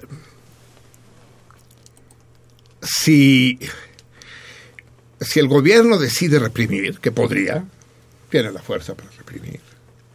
Malo, se le echa al mundo encima, se levanta al país. Porque todos los culpígenos, todos los los amantes del populismo eh, eh, saldrían a las calles a protestar por la, contra la represión, como lo que pasó a Salinas con el subcomandante Marcos, ¿no? Cuando se produce el alzamiento de los neozapatistas, eh, Salinas manda al ejército, pero los dos días ya estaba ya estaba en Coyoacán las plazas llenas y las manifestaciones a favor de Marcos, sí. Hidalgo Garduño Gabriel contesta, Marcelí, la respuesta es obvia. Debimos impulsar a nuestro candidato, el ex rector Juan Ramón de la Fuente. Juan Ramón de la Fuente estaba demasiado ocupado, Gabriel, porque era el secretario de Educación del presidente legítimo Andrés Manuel López Obrador. ¿Eh? En el 2012. Yo hice una campaña para impulsar a Juan Ramón de la Fuente y Ramón de la Fuente, Juan Ramón de la Fuente, se negó. Arguyó que no podía participar en política porque su esposa estaba muy enferma y debía ocuparse de ella. Y sin embargo, a pesar de la esposa enferma, se enroló por segunda vez, igual que en 2006, con Juan Ramón de la Fuente. Ese, con, Juan Ramón, con Andrés Manuel. Andrés Manuel López Obrador. Ese es Juan Ramón de la Fuente, eh, Gabriel. ¿eh? Ese es. En fin. Eh, las cosas son complicadas. Entonces, pero para juzgar hay que juzgar a colores, ver para atrás, eh, ya que hablamos de educación. La educación en México es, y fue sobre todo, después hubo un decaimiento, pero no solo en México, sino en el mundo entero, ejemplar, ejemplar en el mundo.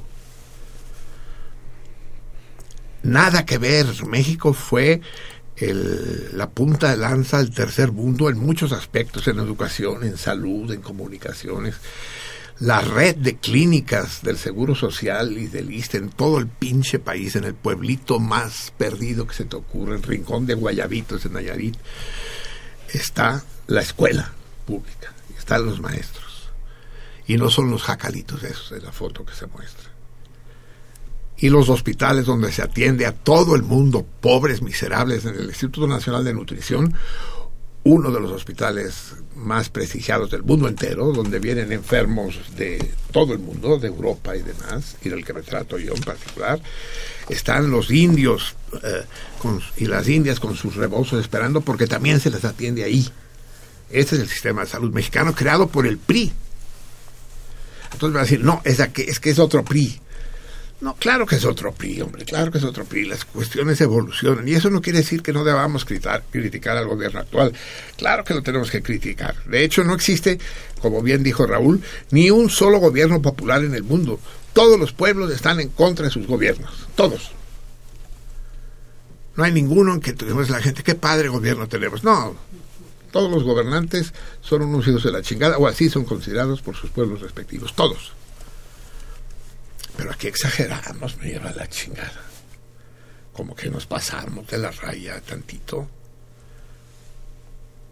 Es decir, al PRI le debemos, entre otras iniciativas, el libro de texto gratuito. Son, no son mamadas, ¿eh? El esfuerzo nacional para sostener esa edición de millones y millones. No, que salió con 134 faltas de ortografía. Por el amor de Dios como si ese fuera el problema. Los desayunos escolares que todavía existen. Pongamos todo en la balanza, en ambos platillos. La balanza tiene dos platillos, ¿sabían ustedes? se los tengo que informar. Las balanzas tienen dos platillos. Las balanzas con un solo platillo no sirven. Entonces hay que sopesar y, y juzgar y, y, pero la pregunta sigue en pie. Ya me contestó Gabriel que él hubiera votado, si hubiera podido, por Juan Ramón de la Fuente. En buena hora, Gabriel. Yo también en un momento dado lo hubiera hecho. Yo no solo hice eso, sino que impulsé, creé el movimiento para lanzarlo como candidato independiente. Y Juan Ramón de la Fuente se rajó y se fue con el peje. Punto. Tal cual. Y eso no me lo contó nadie. Lo sé de primera mano. Estuve sentado con Juan Ramón, así como estoy sentado ahora con con la Bambi a, medio metro de distancia, comiendo en la tequilería, que es donde le gustaba el gobierno. No, la destilería, la tequilería. Uh, y no, no puedo, mi esposa tiene cáncer. Bueno, por lo visto el cáncer se había agravado menos en el momento de las elecciones porque apareció no como candidato a la presidencia, sino como secretario de Educación.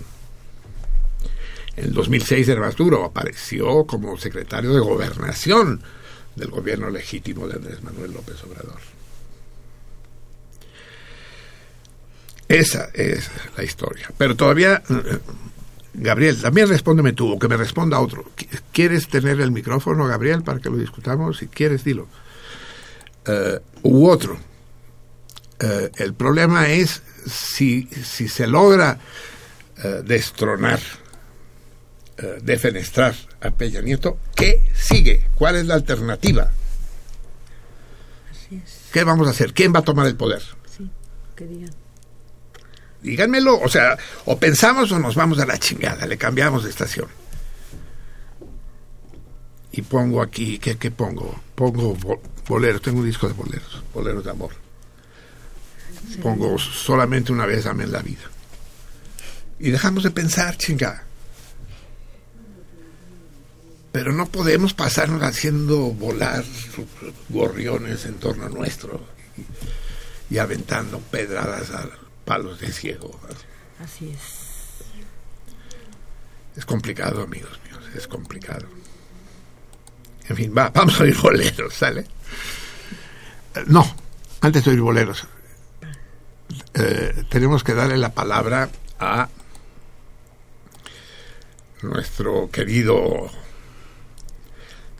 eh, crítico cinematográfico, el, el alma de hierro de la Cinemágora, el querido Praxedis.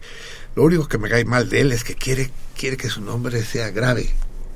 Praxedis, con lo bonito que es Praxedis. Praxedis. Yo adoro las esdrújulas, todas las esdrújulas son fantásticas. Imagínense fantásticas. No, fantásticas. Eh, no, Praxedis. ¿Por qué? Porque así me gusta. Bueno, ahora Praxedis, total es tu nombre. Tú verás qué haces con él. Eh, porque eh, para que hablemos de la película de esta semana, que es una película sensacional, es uno de los golpes duros de la Cinemágora. Vamos a pasar exactamente La Rosa Blanca, una historia basada en los días de la expropiación, de los días previos de la expropiación petrolera, de la actuación de las compañías petroleras extranjeras, en particular el Águila en México, de lo que eso ocasionó y de la posible respuesta. Esta película ha estado prohibida en México, no se ha exhibido comercialmente nunca. Uh, y no se sabe exactamente si ha estado prohibida por la temática, que es una temática dura, muy, muy audaz en cuanto a sus planteamientos acerca de la expropiación petrolera, pero, o porque aparece en, el, en un papel no demasiado encomiable ese cuero que es Cristian, que fue Cristian Martel, Miss Universo, uh, Miss Francia primero y Miss Universo después, y que a la sazón fue la esposa de Miguel Alemán Velasco. Entonces, ¿quién sabe por qué la prohibieron? Yo creo que por todo, pero uh, 56 años después sigue sin exhibirse. La vamos a exhibir eh, este viernes en la Cinemágora. Recuerden que cabe poca gente, pero por si fuera poco, la película será eh, presentada y dirigirá el debate nada menos que eh, el doctor Raúl Moreno Wonchi, al que acabamos de hablar, y para el cual la expropiación petrolera es su mero mole. Eh, se va a poder armar un debate extraordinario. Por cierto, la semana pasada, eh, con la película también durísima, ¿no? Querida Laberinto, la Madre Juana de Los Ángeles, que sí, es decir, es cine para adultos, adultos, cabrón. Uno piensa que el cine para adultos es donde salen vergas que se meten en culos y cosas. No, el cine para adultos es, es ese cine, cabrón, que, no cualquiera resiste sin cerrar los ojos. ¿eh? Es aquello de, no quiero cerrar los ojos, pero es que no los puedo tener abiertos. ¿no? Es, es, esa la sensación. ¿No? ¿Qué, atmósfera, que. ¡Ah! escalofriante y dirigió el debate, un debate que para algunos es lo mejor que ha habido en la Cinemágora, aquí el laberinto. Oh, muchas gracias. Y sin, sin el apoyo no sé si de las, sin el apoyo de las vacas sagradas que por un motivo u otro la dejamos sola. Muy bien. Uh, ah, sí, pero bueno, ya tenemos ya tenemos a Praxedis, ¿no? En la línea. Sí, aquí ando, Marcelino. Praxedis ese del nombre llano, grave. Adelante, cabrón. ¿Qué onda con la Rosa Blanca? ¿Vale la pena ir a verla? Oye, pues yo creo que en todo caso vale la pena ir a verla y, tanto como, como la madre Juana, eh, gozarla sin gozarla, como, como habíamos dicho la otra vez. Rosa Blanca es una película que, describe crudezas, crudezas eh, in- inmarcesibles del- de la historia de la Revolución Mexicana, como si la Revolución Mexicana hubiera decidido concluir en, en, en la expropiación petrolera. Y esta película es una película bien cruda, eh, así como, como Madre Juana, así como la anterior a Madre Juana, que, que fue la de Buñuel, eh, una, una manera cruda de concluir una, una saga que fue la Revolución Mexicana y decir, todo se arregló con los petrodólares, con los con, con la economía del petróleo, con pues con la locura también que fue el descubrir que el petróleo también tenía también tenía eh, una, una ganancia inmedible, inmedible hasta la fecha. Entonces vamos a ver una película que resulta ser eh, también una, una, una, un- una rara cara del ser mexicano, una rara cara del, de las pretensiones de los gobernantes del ser mexicano. Para quienes vayan el viernes a la Cinemágora y escuchen a don Raúl Moreno Bonche, se van a llevar una, una grata sorpresa ingrata, como todas las películas que estamos pasando, eh, en, la, en, la, en la que tengan justificadas todas sus razones de odiar la revolución institucional, es decir, el PNR de Lázaro Cárdenas y luego el PRI de Plutarco Elias Calles, pero también tenga que, también son herramientas para que tengan toda la, justificación de odiar la historia de México en el siglo XX.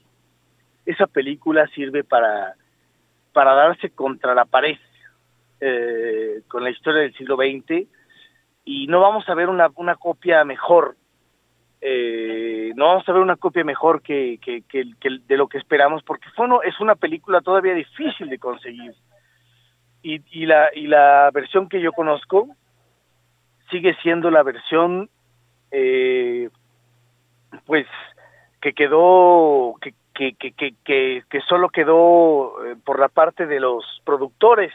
No se ha comercializado se ha se ha estrenado en cineclubes pero no se ha estrenado con bombo y platillo como cualquier película lo hubiera hecho y nunca se ha comercializado entonces vamos a ver una, una copia también triste, pero es una copia de la televisión, pero es una película que tiene que ver con eso, eso, eso prohibido, como decías bien, Marcelino.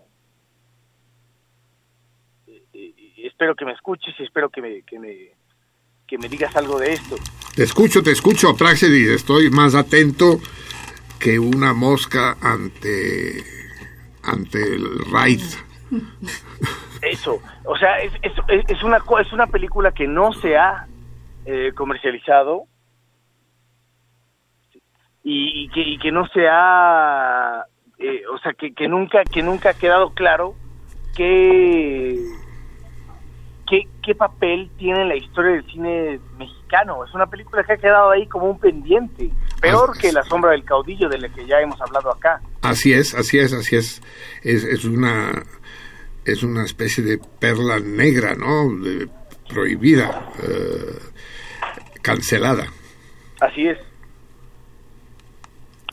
Y- Entonces, Bueno, Dime, vam- dime. vamos, vamos a debatir, vamos a debatir en particular tú y yo, porque yo no veo tan negro como tú el panorama de la historia de México en el siglo XX.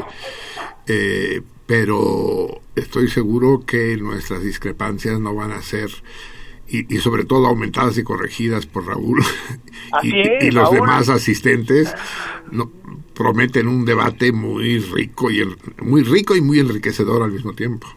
Sí, Raúl va a ser la, la, la- un- el segundo invitado, el segundo invitado, el segundo padrino, digámoslo así, el segundo padrino de la Cinemágora, porque además nos va a hablar de, de un tema que le obsesiona, que es la expropiación petrolera, Sí. Eh, y a raíz de una película que es un paradigma de la historia del cine mexicano, que es La Rosa Blanca. De la historia del cine mexicano y de la historia de México. Así es, así es, la el, el expropiación petrolera. No, no, no por nada la dirige Roberto Gabaldón, que ya hablaremos de ello el viernes, pero Roberto Gabaldón se convierte en un vocero, en algún momento se convirtió en un vocero de la, pues del, del, del, del, del estado, del estado de López Mateos, del estado de Miguel Alemán, Eh, y, y de pronto eh, él mismo empieza a ser algo incómodo para, para quien lo contrató, que fue el Estado.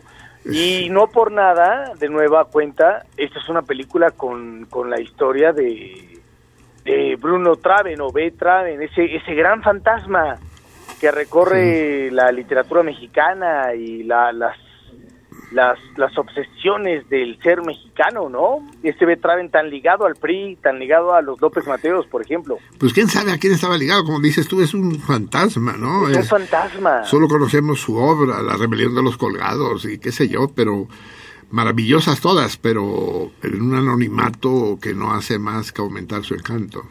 Un anonimato pe- perverso incluso, ¿no? Eh, Sí. Cuando tienen, cuando tienes cosas como el tesoro de la Sierra Madre, cuando tienes cosas como, como la propia rebelión de los colgados que acabas de mencionar, Blanca, Blanca, Sí, sí. eh, Traveno, eh, Ey, se está cortando. está tan ligado, ¿me escucha? ¿Me Sí, sí, te escucho, te escucho. Te escuchamos, vaya. a, la, a, a los accidentes históricos de México eh, que da miedo.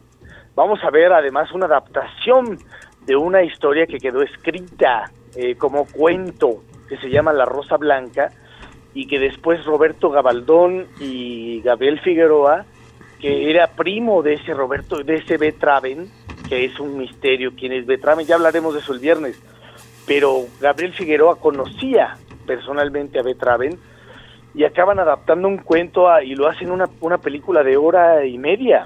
Pero una película maravillosa, ¿no? ¿No te gusta la película? Eh, sí, sí, es una gran película. maravillosa con, con Ignacio López Tarso que, Qué papel, qué papel. que ahora mismo que ahora mismo la está lo, lo está lamentando no con el cáncer que le acaban de detectar lo leí eh, Mm, no. bueno ayer en la mañana que, que está No muy grave López Tarso Ya es muy grande, no lo sabía, eso sí sería... Pero él- yo lo vi actuar hace poco, hace un año, lo vi trabajar. bueno no es hace poco cuando tienes en cuenta que es un hombre de 90 años ¿no? Sí, exacto.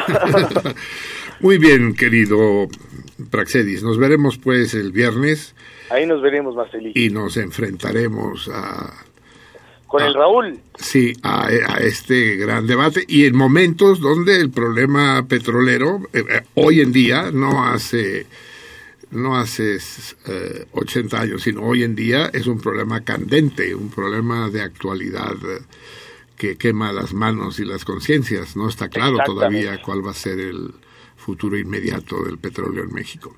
y no digas y no digas solo inmediato el futuro más más más este más lejano no no se sabe no, no se el sabe. petróleo el petróleo y el futuro no se llevan Terminamos con esa frase tuya genial, Así cabrón. es. Sí, sí, sí.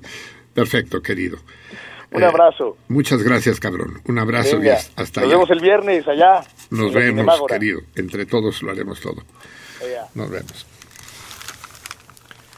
El gran Praxedis, que tiene una visión pesimista de la historia mexicana del siglo XX, la revolución congelada, como dice aquel, ¿no? o la revolución interrumpida. Yo, como acabo de decir hace rato, no lo soy tanto de pesimista. Yo creo que México fue y de alguna manera sigue siendo un gran país, un gran país. Eh, en índices de alfabetización, por ejemplo, lo pensaba ahora mientras hablaba Praxedis, es el cuarto país más alfabetizado, no, es el quinto país más alfabetizado del tercer mundo. Eh, después solo de otros cuatro, que los cuatro son latinoamericanos. El más alfabetizado del mundo, de los países del tercer mundo, es Cuba. Después sigue Argentina, después Uruguay, después Chile, después México. Y después siguen otros 100 países de América Latina, de África y de, de Asia. O sea que la escuela sí funciona. Otro problema relacionado, y es que vamos de, brinco en brinco, ya, ya nos metimos a hablar. Primero dejen felicitar a aquellos que participan en, a todos los que participan en la taberna, a unos más que otros. Pero lo han convertido, ya lo dije otras veces, en la página más interesante de Facebook. Es apasionante. Ustedes siento cosquillas en la yema de los dedos cada vez que la leo y tengo que intervenir, tengo que, tengo que decir algo, tengo que subir algo.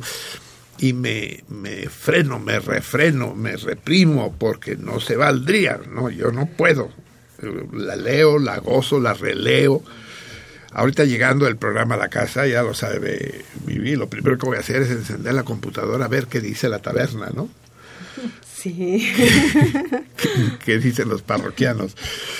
Y es que es maravilloso, es maravilloso. Incluso las pendejadas son maravillosas, ¿no? Porque eso le da vida, ¿no? Si no sería una página académica. Qué divertidas nos damos con Sí. las pendejadas. Y, y cosas muy ocurrentes y cosas... eh, me, me pasaría aquí citando todo- todas las, las cosas vaciadas.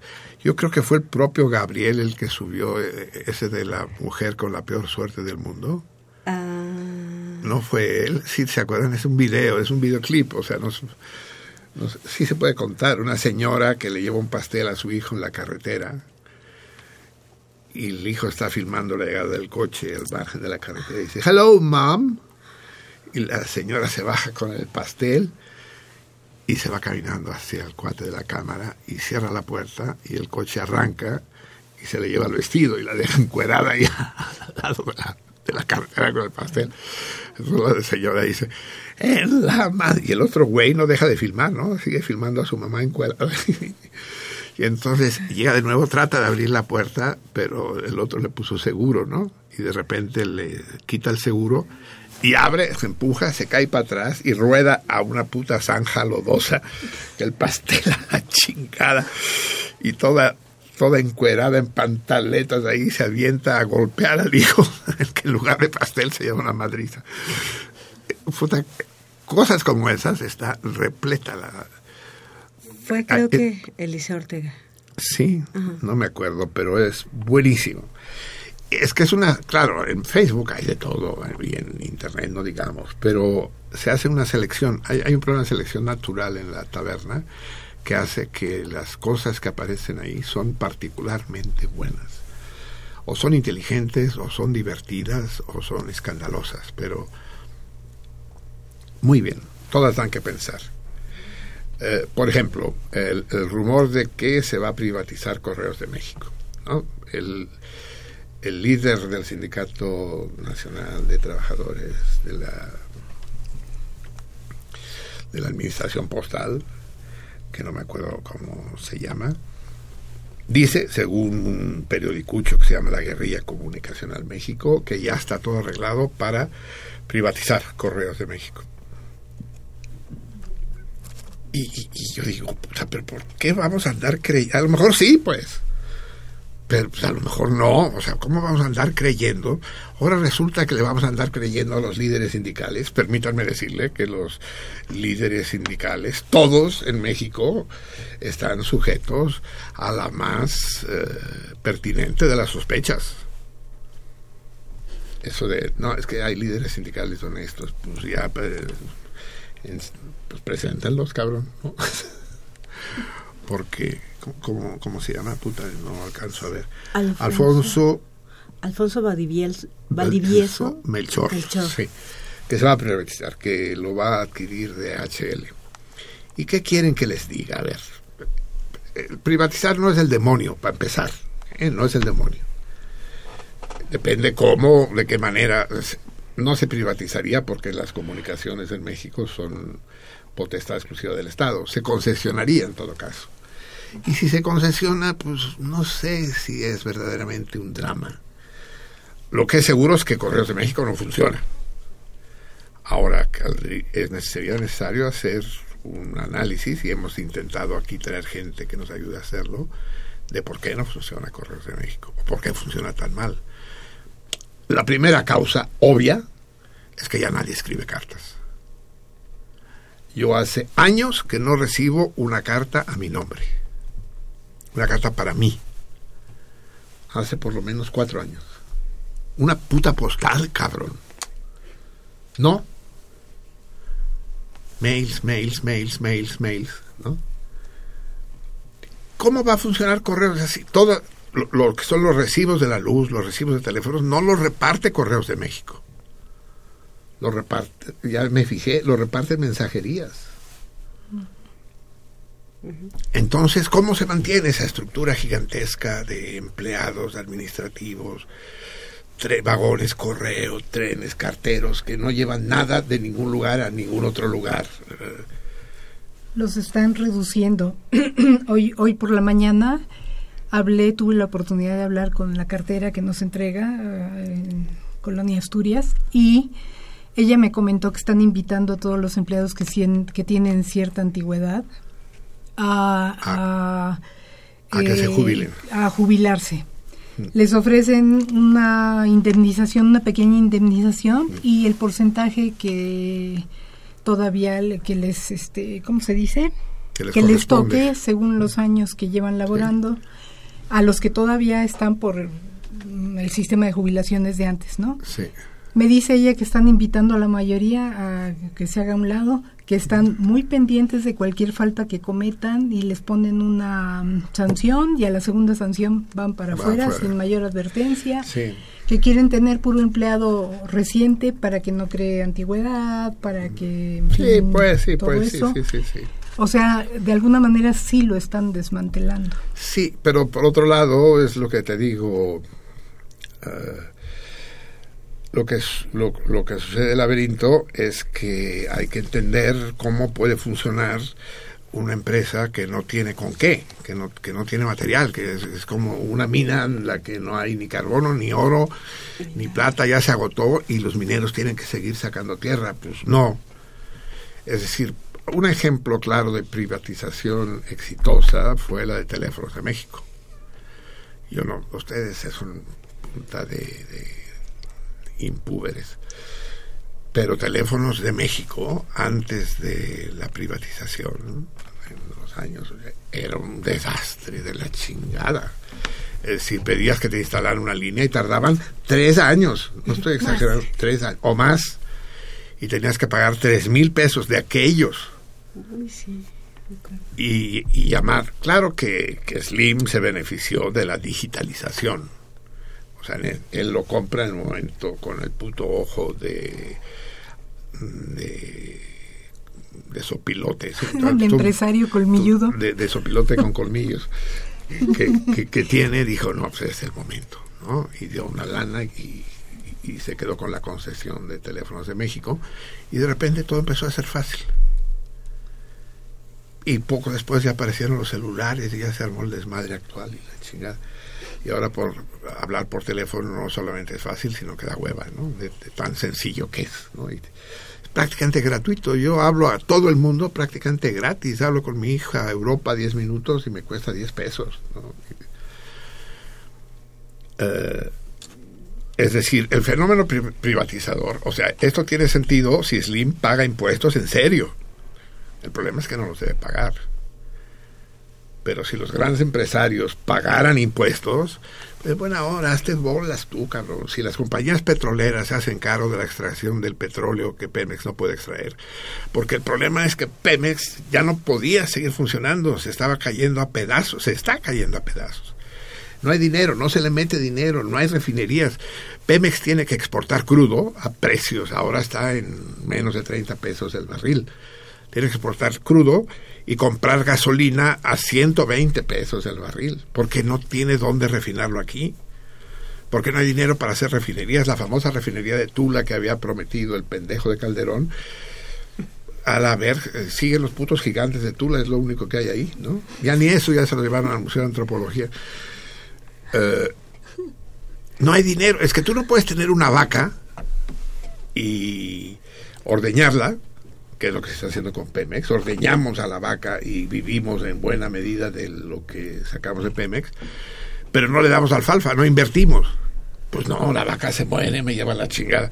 Si quieres seguirla ordeñando, pues métele, inviértele. Pero pues ¿de dónde? El, el, el- ya tenemos que correr porque esta niña se me quiere ir. No, no, ahorita vamos con la llamada, sí, sí, a huevo. Eh, el, el, la evasión fiscal en México, no tienen ustedes idea de lo que es. El problema es que la Secretaría de Hacienda no sabe cómo hacerle para que se paguen impuestos. Los chiquitos, los, los trabajadores modestos, como las grandes empresas, nadie paga o no paga lo que debe pagar. Así es. Y, y no hay, o sea, dice, no, pues hay que contratar a dos millones de inspectores. Pues sí, ¿de dónde los sacas? ¿Cómo les pagas? ¿Cómo los organizas? ¿Cómo? No es fácil. Entonces, bueno, una solución es que vengan las pinches compañías que tienen lana y que pueden hacer excavaciones en aguas profundas y sacar el petróleo, que lo saquen y en buena hora, concesionado, y que paguen impuestos, pero que los paguen de a de veras. Y que, y que eso se pueda invertir en Pemex. Y que Pemex se, se convierta en una empresa más, porque ni empresa era, ahora ya es empresa. En una empresa competitiva, que compita. Es complicado, amigos míos, es muy complicado. Pero además, Este es un programa, señores y señoras, queridos radioescuchas, que no aclara nada, que lo complica todo. pero además esos pocos que pagan eh, impuestos y que obviamente, como usted dice, que no pagan lo que deberían, pero finalmente pagan. Sí, a esos luego los de Hacienda van tras ellos y le pone, les ponen muchas trabas y los están, o sea, les cobran por lo que sea. Y sin embargo, los que los que no pagan, como los ambulantes que se cuelgan. Pues no están en ningún registro, Exacto. pues. ¿sí? Entonces es cuando dice uno, bueno, o sea, y conviene pagar, sí. No, pues es decir, es el país el que está en juego. ¿eh? Es- Sí, claro, obviamente es el país el que está en juego. En eso tiene usted toda la razón. Bueno, va. Eh, una y 27 y la Vampi amenaza con pintarse de colores. Ah, va- vamos a leer. Vamos a darle chance a nuestros radioescuchas. Ya nos hemos enrollado como persianas japonesas nosotros. Eh, Néstor, Bust- perdón, Néstor Belmonte, Manuel Trejo y Mirta La Luna responden al torito. Bien. Y en las llamadas, eh, Martín Catalán llamó casi iniciando el programa, dice saludos a toda la banda, apúrense con el torito. Más apurados no podemos ser. Everardo López, señor P, asumo Perello. Puto. Sí, quién sabe, aquí nada más dice se- señor P. Tengo una propuesta independentista para el DF bajo el lema Si Cataluña puede, el DF también. Las personas interesadas pueden escribir, escribirte a la página Facebook a nombre de Everardo Echauri, que es mi segundo apellido, y les contestaré con, mu- con mucho a las personas que escriban saludos para el cardumen. Con mucho gusto, supongo. Así está bien, el DF es una república independiente, así como Liechtenstein, ¿no? Que está en medio de Alemania y sí. Ramón Grarnerus. Eh, Grasnierus, Grar. Grarnerus leo aquí, no sé. Eh, la letra es un poco confuso, confusa. Es que, sí. es que teníamos un gran, un gran salmón que era Garnierus, no sé si era él. Grarnerus veo que Sí, no sé, Sí. ¿qué dice? Eh, cuando se casaron Jorge Negrete y María Félix, Agustín Lara le regaló unas botas a Jorge Negrete con una nota que decía, para que estrenes algo. Entonces, quiero autorización de los salmones para que yo le regale unas botas a Mario Vargas Llosa porque se va a casar con Isabel Presley y a nombre de los salmones con un letrero que diga para que estrenes algo. Sí, sí, Lupe. sí. Pero, a ver, que, que, que, que las botas sean tres números mayores para que se acostumbre a lo guango, ¿no? Está muy bueno eso. Qué mal. Eh, Lupe, les mando mis saludos y muchos a todo mi cardumen. Buen programa. La maravillosa Lupe, la maravillosa, nuestra maravillosa, indispensable Lupe. No nos podría fallar la Lupe. La que le fallo yo soy yo, que no, le, no encuentro nunca el momento de hablarle. Sí, sí, yo procrastineo durísimo, sí. Para que, sí. No dejes para mañana lo que pueda ser pasado mañana, siempre, sí. Lo sabemos bien. lo Sí, sabemos sé, bien. yo- Sí. Me consta que lo Me saben bien. sí. Roberto Hernández Maldonado de Coajimalpa. Soy una persona invidente que escucha el programa desde hace tiempo. Muchas felicidades a todos. Acuérdate del refresco Titán que cortaban las Así botellas y hacían unos bonitos floreros. Así es, así es. Qué lástima que sea ciego nuestro amigo. ¿Cómo se llama? Se llama eh, Roberto Hernández Maldonado. Roberto, lo lamento mucho porque quiero que sepas que este es un programa a colores. Ni modo. David Santiago. Quiero, en referencia al comentario del invitado, aclarar que sí hay dictaduras en Latinoamérica y México, pero disfrazadas de democracia. Les envío muchos saludos. Eh, Toda, toda democracia es una dictadura disfrazada, querido. Toda, cualquiera. Eh, Raúl Romano. ¿Por qué Elisa Pérez Mesa no habló del deceso de su coterránea, la sinaloense Chayito Valdés? No lo hizo porque Chayito Valdés fue el ídolo de los humildes, pero Elisa no debe olvidar que su papá era de origen humilde. Pero qué, va- qué, qué manera de cargarse a Elisa. De, que sí, porque no habló de eso porque no habló de eso. O sea, Que no vino a hablar de eso, además. O sea, que tenía obligación, tenía una orden del día de lo que tenía que hablar, Sí. y ahora resulta que no, porque era de los humildes, y, y Elisa qué, de dónde es, o que, que recuerda que su papá era humilde y ella no, o sea, qué pedo, cabrón, Está cuando, mal. cuando la vesícula biliar se inflama, se pueden decir muchas pendejadas. Ya ven lo que yo digo. Eh, artes visual. Uy, este es de los de los buenísimos de la de la taberna, sí. Eh, hola, buenas madrugadas al equipo de sentido contrario y al buen Marcelino, así como a la salmoniza. Al inicio se sentía la ausencia del Javier. Con respecto al comentario del matemático de tener un programa de buenas noticias, ya me lo imagino con un florerito, con un par de rosas como la Sí, Dolores Ayala. Con una botella de titán. Saludos. sí, exacto. Sí, la Lolita ya, la Lolita. Y le dicen Lolita, esa defensa es como la Lolita de la Vega. ¿Cuál Lolita? Dolores, cabrón. Lolita, ya le dicen Lolita, cualquier Lolita, la de Kubrick, la de... Claro. No, de Houston, Exacto. ¿no? ¿De quién era la película? Sí, De Kubrick, ¿no? Kubrick, sí. Sí. Eh, José Curiel, la verdad, Marcelino, después de oír tu pueril defensa de Peña Nieto, que creo que tú lo sabes, fue inconsistente y sin fundamentos válidos. Ya solo nos falta que nos hables y elogies a Manlio Fabio Beltrones. Está bien que hables de lo bueno que se hizo en el pasado, pero eso no justifica lo malo que se hace en el presente. Yo no defendí a Peña Nieto, entendámonos, simplemente puse contrapesos, ¿eh? No, no defiendo, no es mi ídolo Peña Nieto, ¿eh? Que quede claro, dije no soy antipriista, pero tampoco soy priista, ni, ni soy peñista, no, no, en absoluto, no se me hagan bolas, de nuevo, blanco o negro, no, no. Manuel Munguía, el sistema Uh, político... Viene, vi- viene, viene, viene el manifiesto. El sistema político nacional sigue parasitando, como siempre, al pueblo. Los neoliberales quieren que sigamos pagando sus errores. México necesita unión nacional para poner coto a los partidos políticos que son los causantes de que los mexicanos estén ator- atomizados y divididos. Todo esto en base al artículo 39 de la Constitución. Tendríamos que tener un ejemplar aquí. Pero a ver, Manuel Munguía, tú que eres un, un polemista brillante, ¿qué es eso del neoliberalismo? ¿Es una manera, un eufemismo para hablar del capitalismo, verdad? ¿O estamos hablando de otra cosa? El capitalismo, usemos las palabras con toda su plena significación. Es el capital, es como si el neoliberalismo no fuera capitalismo, pues, ¿no? No, no, el problema no es ser antineoliberal, es ser anticapitalista, es decir, ser comunista o ser anarquista, es ser revolucionario. Ese es el problema. David Santiago. Es lamentable que se use la frecuencia universitaria para alabar a un sujeto ignorante, corrupto e inepto, de lo cual él mismo da pruebas a diario, y el mundo así lo tiene catalogado.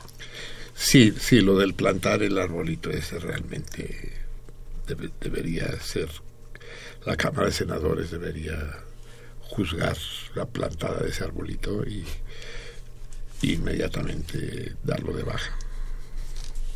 Eh, Carlos Díaz Hernández. Oye, pinche Marcelino, dices que hace años que no recibes cartas, pero en una etapa reciente de tu cabrón programa solo recibías cartas.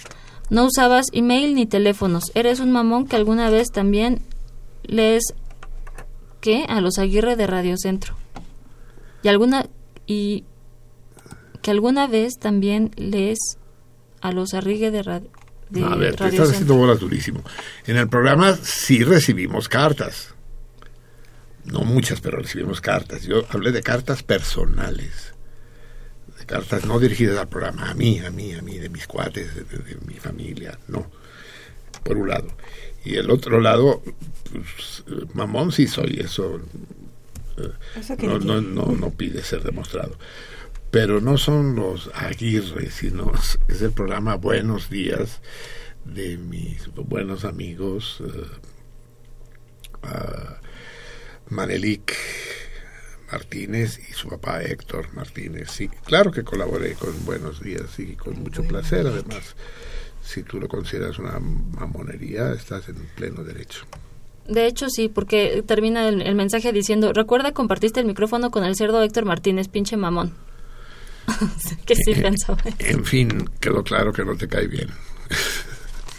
Y son todas las llamadas que tenemos hasta ahora. Muy bien. Vamos, sigamos. Ah, O ponemos música ya un poco, ¿no? Antes sí, ¿no? de- Porque Sí, vamos a... Sí, porque ya como que no quiere la cosa, ya es una y media de este día de una especie de orquídea que se llama Latirus, del, de Latirus. A ver, vamos a escuchar esta dos veces tres. Si dos veces tres, seis. es el, a ver, ahora te digo si es el uno o el dos. Ah, o mira, bu- busca, no, te lo busco yo. Ah, chin, es que este disco maravilloso que nos mandó Héctor Covarrubias, vienen las letras, es lo que me caga de los de los CDs, que traen unos albumitos con unas letras minúsculas que tienes que leer con microscopio. Ah, ¿Y dónde está el...? Porque quiero hacer el anti-homenaje a los gringos. Bueno, el homenaje, el contra-homenaje. ¿Saben ustedes que tenemos un problema en español, no? Con, con, lo de, con la palabra contra. Porque solo tenemos una palabra contra para referirse a dos conceptos distintos. En inglés es counter y against. Por ejemplo, cuando se habla de counter, counter culture, quiere decir contracultura, pero dice no estar contra la cultura, sino cultura, cultura contraria, digamos. Entonces, cuando en español dices contracultura, quieres, como que quieres decir que estás contra la cultura, que estás por la incultura. Ya lo encontré.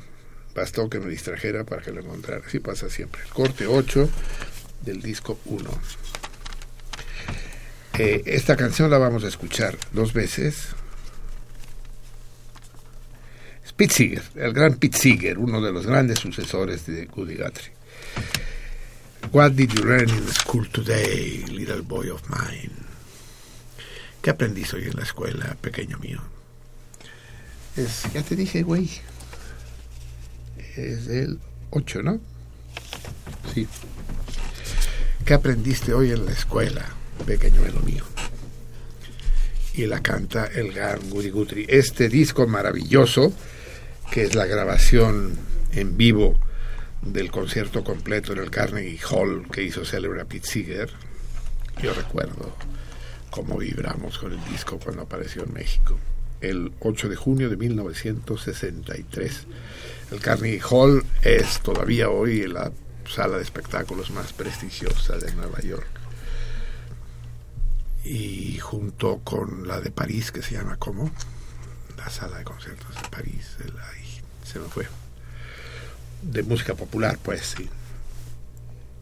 Ya me acordaré. Eh, entonces la oímos dos veces. La primera se las traduzco. Se la- no, no la tengo escrita, así que quién sabe cómo va a salir la traducción. Ahí les voy. Tom wrote another song which uh, you may do a double take on it. He, it really is not for this little baby, but maybe about six, seven, eight years from now. Se trata de un niño de 6, 8 años. What did you learn in school ¿Qué aprendiste hoy en la escuela, pequeño mío? What did you learn in ¿Qué school aprendiste hoy en la escuela, pequeño mío? of mine?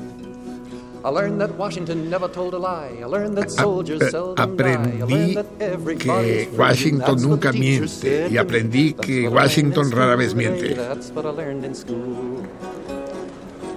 Eso es lo que aprendí en la escuela. ¿Qué aprendiste hoy en la escuela, pequeño de lo mine? mío?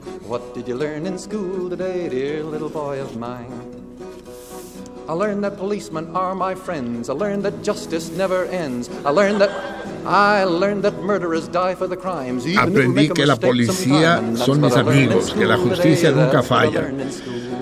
Eso es lo que aprendí. ¿Qué, qué aprendiste en la escuela, pequeño de lo mío? ¿Qué What did you aprendiste?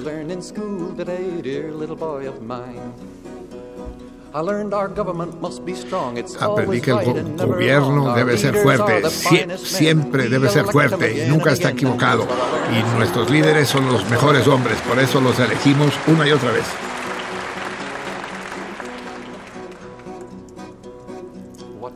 ¿Qué aprendiste hoy en la escuela, pequeño of de lo mine? mío? What did you learn in school today, dear little boy of mine? I learned that war is not so bad. I learned about the Apren- great ones we a- have had. aprendí que las guerras no son tan malas, que peleamos en Alemania y en Francia y que no nos fue tan mal y que algún día yo tendré mi propio chance.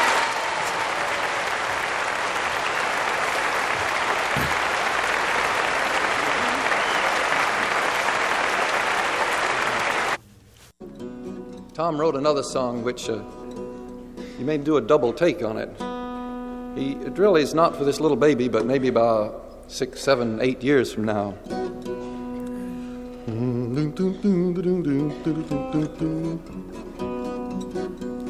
What did you learn in school today, dear little boy of mine? What did you learn in school today, dear little boy of mine? I learned that Washington never told a lie. I learned that soldiers seldom die. I learned that everybody's free, and that's what the teacher said to me. That's what I learned in school today. That's what I learned in school. What did you learn in school today, dear little boy of mine? What did you learn in school today, dear little boy of mine? I learned that policemen are my friends. I learned that justice never ends. I learned that I learned that murderers die for the crimes, even if we make a mistake sometime. And that's what I learned in school today. That's what I learned in school. What did you learn in school today, dear little boy of mine? What did you learn in school today, dear little boy of mine? I learned our government must be strong. It's always right and never wrong. Our leaders are the finest men, and we elect them again and again. And that's what I learned in school today. That's what I learned in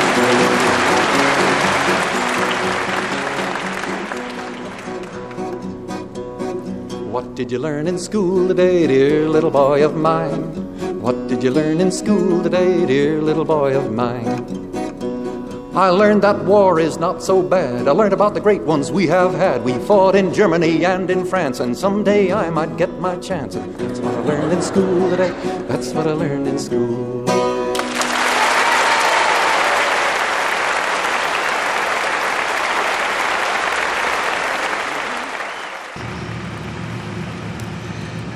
What did you learn in school today, dear, dear boy of mine? Maravillosa canción de Seeger, como todo lo que hace. Y que nos habla de los Estados Unidos de hoy. Bueno, de hoy, de hace 50 años. sí. De hace 53 años exactamente, que no es muy distinto a los Estados Unidos de hoy. La diferencia es que entonces estaban bombardeando Vietnam y hoy están está bombardeando Siria. Eh, algo hay de gane, pues está más cerca, ¿no? Se van acercando, sí. Llegará el día, como dijo perfectamente Praxedis en su intervención, que futuro y petróleo no se llevan. El petróleo niega el futuro. Es terrible, pero nos vamos a matar, se van a matar por el petróleo. Dejen nomás que empiece a escasear. Vamos a ver cómo, cómo nos va. Si escasea, mal, porque nos vamos a matar por tener. Y si no escasea, nos vamos a matar por la contaminación. Ustedes escojan. ¿Quieren morir bajo el fuego cruzado de la artillería porque queda poco petróleo o quieren morir respirando monóxido de carbono. Está cabrón. Vamos a ver. eh, estamos listos en... Ah, eh, Facebook no está funcionando, ¿o sí? Sí, ahorita ya empezó muy loco, pero sí está funcionando Ah, ahorita. te- te- te- debí informárselos antes. Hemos Mm. tenido un problema grave con Facebook. Dejaron de entrar las llamadas de las dos computadoras que teníamos aquí a Facebook. De manera que sabemos que hay varias llamadas que se perdieron, varios mensajes perdidos, ¿verdad? Mm, Vamos a ver, ahorita voy a leer y bueno, le pido por favor a los salmones que si alguien mandó un mensaje que no Y leí, Que, que lo vuelvan a enviar, ajá, ¿no? ¿no? Muy bien. ¿Por dónde empezamos? ¿Por ti misma? Sí. Ah, Por- ¿Sí? Sí, sí, sí. Bueno, eh, tenía yo uno aquí pasado ya de, ah, ay, ay, ay, de Marco A. Medina, de Marco A. Medina, y se juntaron varios, entonces resumí, porque aparte escribe mensajes largos, dice, soy un salmón joven sí, de dos, sí, sí. Ah, en me dos gustó. sentidos. Publicó, publicó en Ajá. la en la taberna un mensaje que me que me gustó mucho acerca de la educación pública en México, un elogio de la educación pública en México. Sí, sí, lo recuerdo. Y bueno, eh, empiezo por los rezagados. Eh, soy un salmón joven en dos sentidos. Llevo dos años y medio sintonizándolos, siendo un salmón con 19 años de edad. Pero con mis vastas capacidades estoy decidido a convertirme en un crítico para que Marce no carezca de ellos. Concuerdo casi en su totalidad con la situación del movimiento magisterial, idiotización de las masas y cómo es cómo es que los medios tergiversan la realidad. Mi padre es servidor público por parte de la SEP, siendo más específico director de una secundaria, debido a ello debe informarse. Es por ello que, se convierte en mi fuente directa. Por otra parte, la reforma educativa, como todo, tiene cosas buenas y malas. Lo malo que yo observo es que funda las bases para la privatización educativa a futuras generaciones. Hay una cuestión que me intriga. ¿Cuándo se celebra el aniversario de la programación? Creo que se refiere a cuándo se celebra el aniversario de sentido contrario. Todavía no podemos fijar la fecha, querido Marco. En un momento dado daré las explicaciones pertinentes. Eh, Dice, aún no sé fecha y estoy más puesto que un calcetín. Espero que me eh, y nos aclaren esta duda. Sin más por el momento, sus cordiales saludos por parte de este joven salmón, ¿no? Esto fue la semana Bienvenido, pasada. bienvenido. Y luego Muy dice, bienvenido. ¿perdón? Muy bienvenido. Ujú. Y luego dice, ah, por, por parte de este joven Salmón, quien admira las enseñanzas del gran Marce, quien nos mantiene firmes en el camino de la sabiduría y no caer víctimas de las masas. Marcelino, eres Las mi masas, héroe. no mames. dice que eres su héroe. Eh, O sea, empieza planteando dudas, pero acaba en una égloga, en, en un elogio desmedido ahí. De grande quiero ser como tú. No te lo aconsejo. Sí, hasta eso, ¿eh? no tengo de qué quejarme en absoluto. Y esta noche dice, buenas noches, querido Cardumen, mis más cordiales y respetuosos saludos a todo el equipo de Ah, este, este, este era más anterior. porque se habían quedado rezagados porque son largos, ya le pedí que envíe más Ah, ya, eh, ya, sí, ya. cortitos sus eh, para poderlos leer, ¿no? Sus mensajes. Sí. Mis más cordiales y respetuosos saludos a todo el equipo de Sentido Contrario, a Javier Platas y sobre todo al Salmón Mayor Marcelino. Desde hace ya varias emisiones pasadas mis mensajes no han sido leídos y ya se han acumulado. Hace semana, hace una semana Marcelino solicitó que sean resumidos. Bueno, pues espero mínimo que así sea. Ya lo hice. Hoy, como hace una semana, por razones ajenas a mi voluntad, me imposibilita escuchar la emisión completa y más aún que estoy emputado y apenado. ¿Qué pedo con el sistema laboral?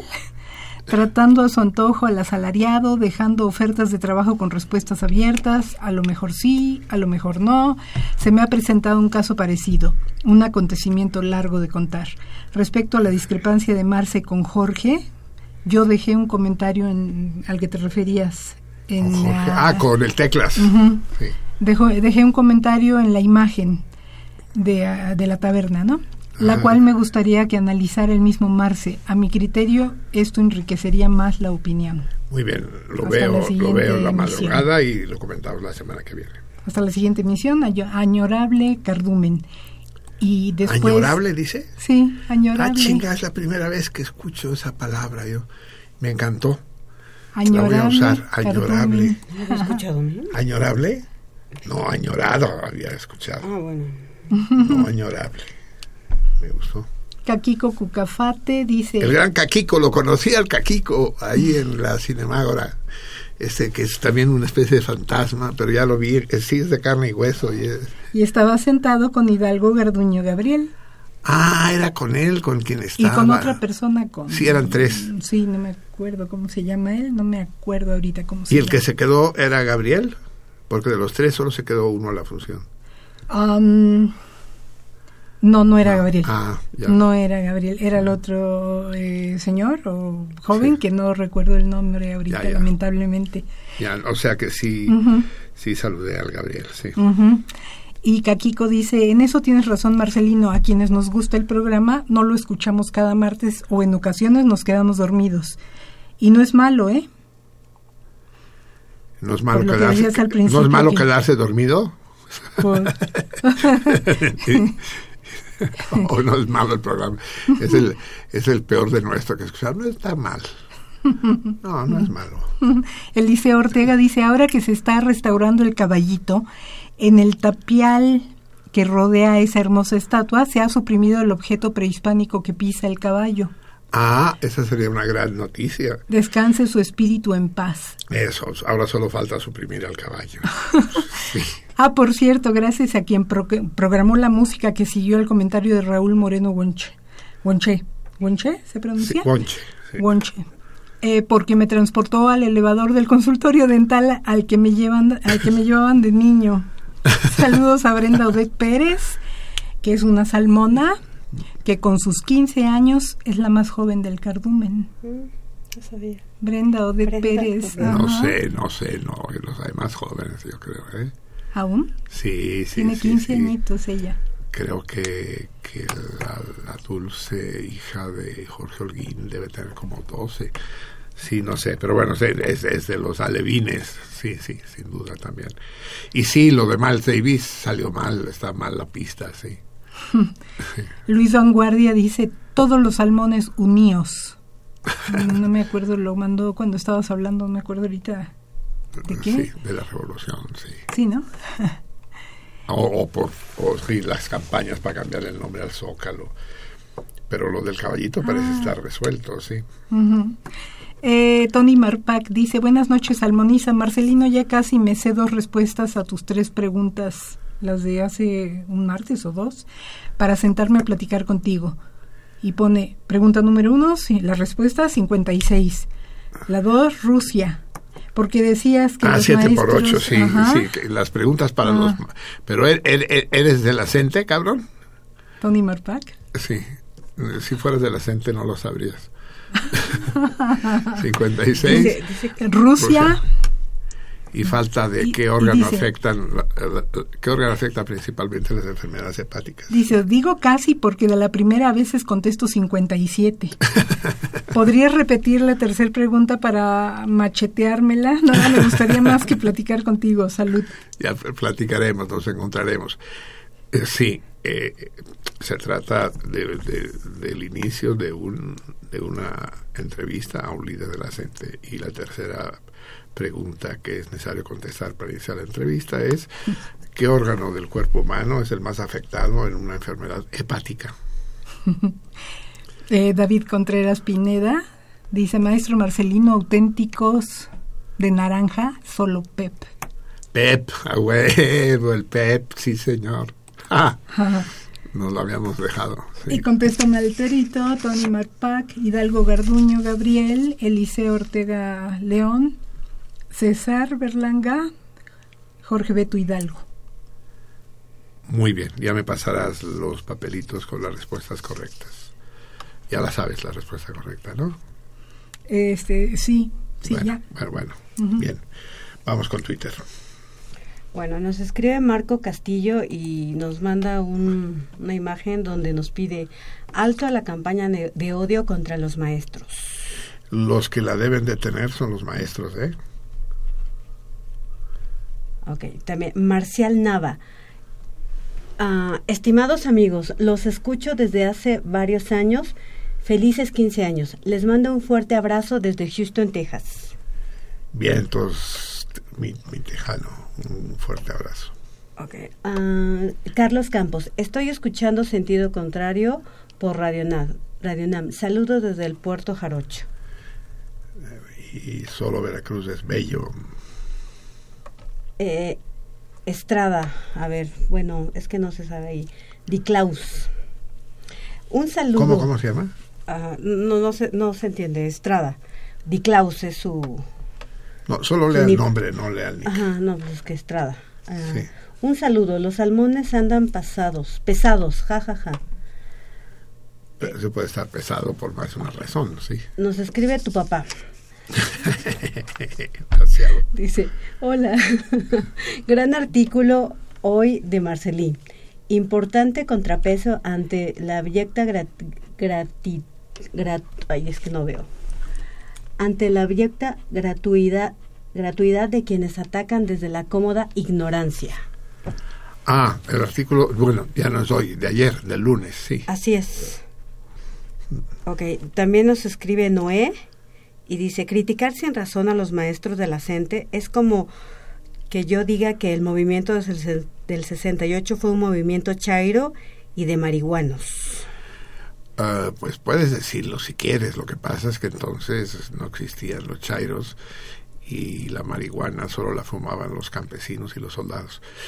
Pero, ¿por qué dices que sin razón? No, no, no. Yo, yo lo que exijo es que el movimiento de razones, que me digan cuáles son las razones del movimiento. Eso, es que lo ignoro. En serio lo ignoro, lo he tratado de leer, he tratado de que vengan líderes de la gente aquí al programa, he tratado de encontrar explicaciones de qué chingados quieren y no hay manera que terminar con la reforma educativa, que terminar con la reforma educativa, que quieren privatizar la educación, esa onda de que quieren privatizar la educación, no me vengan con mamadas, esto se ha utilizado desde la edad del paleolítico, el movimiento del 2000 en, del CGH en la UNAM decía que se quería privatizar la UNAM, que se quería privatizar la UNAM. Han pasado 16 años y la UNAM sigue sin privati- privatizarse. ¿Quién va a privatizar la- las escuelas públicas? ¿Quién va a privatizar el, el jacal que, que, que subió Jorge René? ¿Quién lo va a comprar? Walmart. ¿Quién va a comprar las escuelas públicas? O sea, que va a ser un super negocio. ¿Se va a enriquecer a alguien? No vengan con mamadas. Si me dicen, quieren suprimir la educación pública y gratuita. Eso es posible. No sucederá, no es verosímil, pero es posible. Pero privatizarla, ay, que no mamen, cabrón. Que dice que, que no doy razones. Puta, las razones las tienen que dar ellos. Mi razón es que no hay razón. Ay, cabrón, me gusté. Eh, nos escribe Luis González Millán. En Oaxaca la bebida tradicional no alcohólica es el tejate, a base de maíz y cacao. Órale, será eso lo que beben los niños triquis porque son unas fieras. También nos escribe Daniel. Nos dice, mm, Obama a menudo sugiere soluciones simples para problemas complejos, que no llevan a nada. Pues no sé exactamente, no ha solucionado nada. Guantánamo sigue ahí. Los, los inmigrantes siguen con el peligro permanente de ser expulsados. Los soldados gringos siguen en Irak y en Afganistán. No sé qué ha solucionado. Cuáles son los problemas simples y cuáles son sus soluciones. Sí. Por eso- pero él dice que no llevan a nada. Pero pues que no son soluciones. ¿Cuáles son las soluciones? Ah, bueno, sí, claro. Ok, ah, Arturo nos escribe, hay que organizar una cooperacha para ayudar al renegrido Lambiscón y mandarle enmarcar su comentario que hizo allá abajo, una joya de la lambisconería para la posteridad. Deberían de poner... deberían de poner la foto del renegrido y su comentario en los diccionarios en donde pongan la de- definición de la palabra lambiscón. Obama ni en sueños se podría comparar con Peña, tomando en cuenta las tra- trascendentales importantes e históricas reformas que ha impulsado el presidente mexicano. Obama, otro presidente más del montón. Peña, un reformador importantísimo, sin parangón en la historia reciente y no solo de México. Ya, como cuántas maruchas ¿Valdrá ese comentario? No tengo idea, pero ha de ser un chingo. ¿Maruchas? ¿Ah, sí? Marucha. ¿Qué es una- qué- Ah, sí? son las, las maruchas, las sopas. Sopas instantáneas. Instantáneas. Ah, ah, lo que está diciendo es que así me va a caer bien diciendo eso.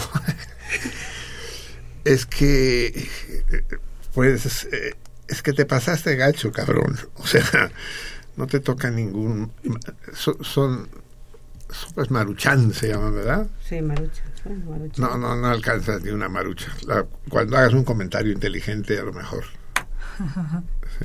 Bueno, ah, Carlos Juárez dice, saludos desde San Luis Potosí. Siempre los escucho, al menos que no me dé la gana.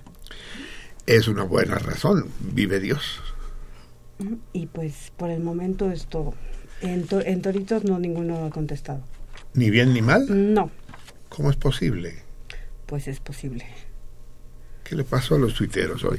Hay tres llamadas más, no sé si quieres que las lea. Sí, una sí, de una vez, sí. Eh, Manuel Munguía, no es un problema ser comunista o ser revolucionario. El problema es cuando existen revolucionarios chicharroneros como los del tricolor que han metido a la nación en una farsa eterna mal llamada democracia y que depende del capitalismo estólido que tan contento te tiene. A ver, entendámonos, Manuel Munguía, tú que eres un teórico. Eh, pásame, pásame el mensaje. Eh, el PRI no es revolucionario, entendámonos, de ninguna manera. A ver, eh, no, lleva la R de revolucionario remitiéndose a una revolución burguesa de hace 100 años, sí, pero es la única revolución con la que puede tener que ver y esa revolución está agotada hace mucho tiempo. El PRI no es revolucionario. Y, eh, y por otro lado, dice esa farsa eterna mal llamada democracia. No, hijo, no. Bien llamada democracia. La democracia es una farsa eterna. La democracia es una farsa. No hay democracia que no sea una farsa, lo acabo de decir. No hay peor tiranía que la de la mayoría. Ya lo dije, la democracia es una forma particularmente tóxica de populismo, de tomarle el pelo a la gente, a la gente que se lo deja tomar. Sí, no es, una, no, no- es mal llamada democracia. La palabra democracia, querido Manuel, es un oxímoron, es decir, tiene una contradicción en sí misma. Porque demos viene de pueblo y kratos de gobierno, gobierno del pueblo, pero el pueblo por definición es aquello que no tiene gobierno, que está fuera del gobierno. Entonces cuando el gobierno tiene poder, cuando el demos tiene kratos, deja de ser demos. Se convierte en puro kratos. ¿Me ¿Entendiste? Guiller- Guillermina Medina dice, señor Perello, no hable de lo que no sabe. Ah, chingada, entonces no puedo hablar. porque soy una mujer que no que no tuvo una carrera, pero he vivido y he visto el saqueo que se hace de este país, sobre todo en estos últimos años en los que esta caterva de políticos malnacidos y rateros se están robando todo. Sí, mujer, pero yo en, qué momento dije que no, Guillermina. que, que, que, que, que el, que el gobierno es una caterva de rateros, lo firmo ahorita mismo, pues sí, por supuesto. ¿Cuándo dije que no, maestra? No, No. dice que ella no tuvo una carrera. Por eso, Ah. pero dice que, que no hable yo de lo que no sé y como si yo hubiera dicho que no son ladrones. Claro que son ladrones, Ah. claro que roban, pero no solo los del PRI, ¿eh? No vaya Sí. a creer que los chairos van con un lirio en la mano, ¿eh? Ni los del PRD. O o usted conoce, a ver, hábleme o escríbame diciéndome eh, qué gobernante sugeriría usted que no sean rateros, que no vayan a salir rateros. Dígamelo, dígamelo. Si quiere directo al aire. Y si no, vuelvo a escribir. Dígamelo y no, me sacará de una angustia que me, ha- me, me oprime desde hace años. Eh, Lilia Peña dice los... La Lilia, la Lilia, la gran Lilia. Los tamaños importan. Cuba tiene 11.409.000 eh, habitantes y es primer lugar en educación, casi el 13% del PIB. Islandia tiene 5 millones de habitantes, primer lugar en el mundo en educación, invierte 6.5 del PIB. México tiene el cuarto lugar en América Latina y 58 de 124 a nivel mundial, pero tenemos 128, creo que dice 128 millones de, y dedicamos el 7%. Sí, solamente. sí, Lilia, correcto, sí. Pero, a ver, es que el mérito de Cuba, querida Lilia, es que Lilia, es que Lilia, es que Cuba es del tercer mundo, ¿no? Es un país pobre. Eso es lo excepcional. Islandia es de los países más ricos del mundo, pues qué chiste, ¿no? Y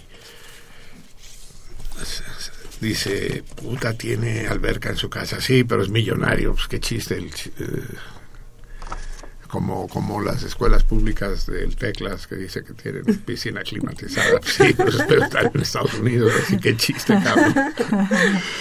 Sí, sí, Eh, ya. Bueno, Eh, eh, ya nada más voy a agregar Ajá. otra cosa. Eh, nos escribe también Belén Yumbe y nos manda saludos a todos. Y En lugar de mandar saludos, Belén, tendría que estar aquí sudando la gota gorda como nosotros. Así es. Y bueno, sí contestó alguien del Torito, eh, Luis González Millán, contestó el Torito. Bien. Bien, amigos míos, va- eh, dos y cinco. Tenemos, ni se crean que porque no está Javier se van a salvar de la lectura, ¿eh? Va a la pinche lectura, cabrón. Pero va en serio. Pero antes vamos a escuchar tantita música. Eh, esta canción no, porque la quiero traducir. Y aquí hice la broma que íbamos a poner un bolero. Vamos a poner un bolero, que no hemos escuchado música mexicana hoy. Eh, vamos a poner. eh, a ver, eh, productor. Ya sé la que quiero poner. Ahora la cosa es que la tengo que encontrar.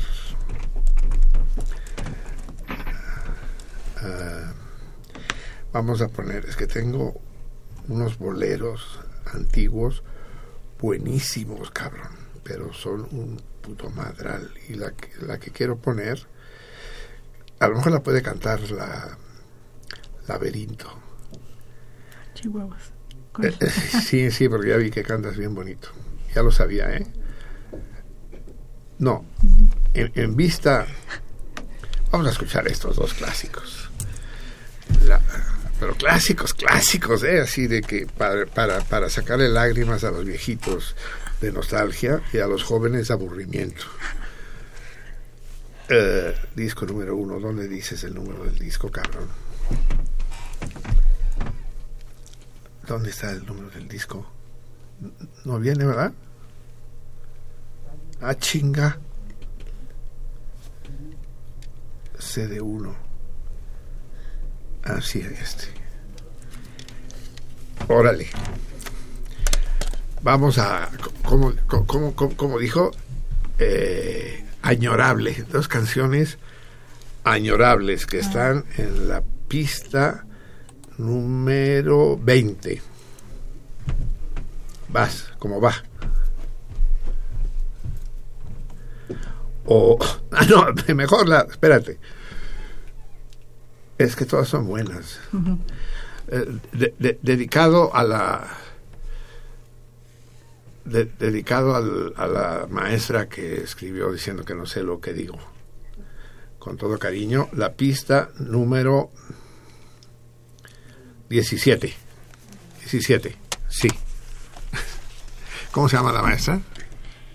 Ah, Guillermina Medina, que dice que no tuvo una carrera. Sí, Guillermina Medina, que me Medina. dice que no hable de lo que no sé. Ah. Bien,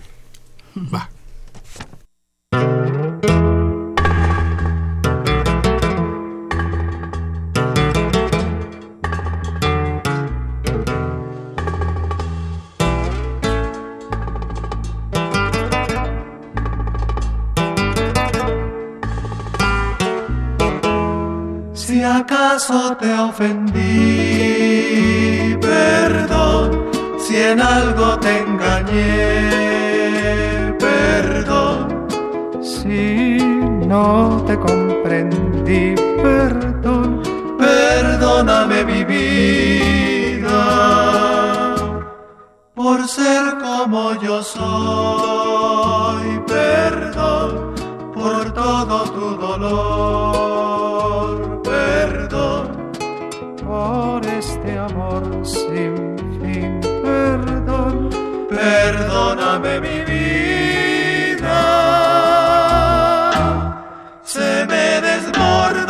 Corazón con solo oír tu voz, con solo pensar en ti, con verte pasar no más. Aunque el orgullo me aconseja no buscarte más, tengo el valor, de repetir.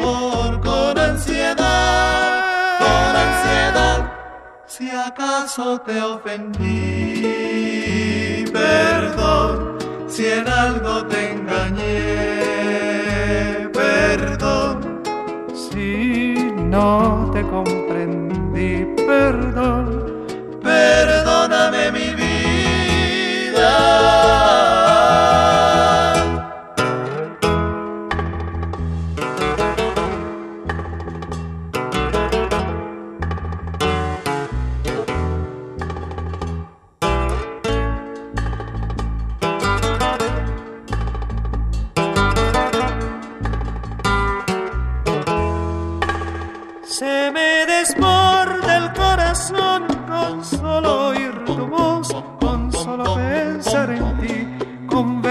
pasar no más. Aunque el orgullo me aconseja no buscarte más, tengo el valor de repetir con ansiedad, con ansiedad, si acaso te ofendí. Perdón, si en algo te engañé. Perdón, si no te comprendí. Perdón, mi vida.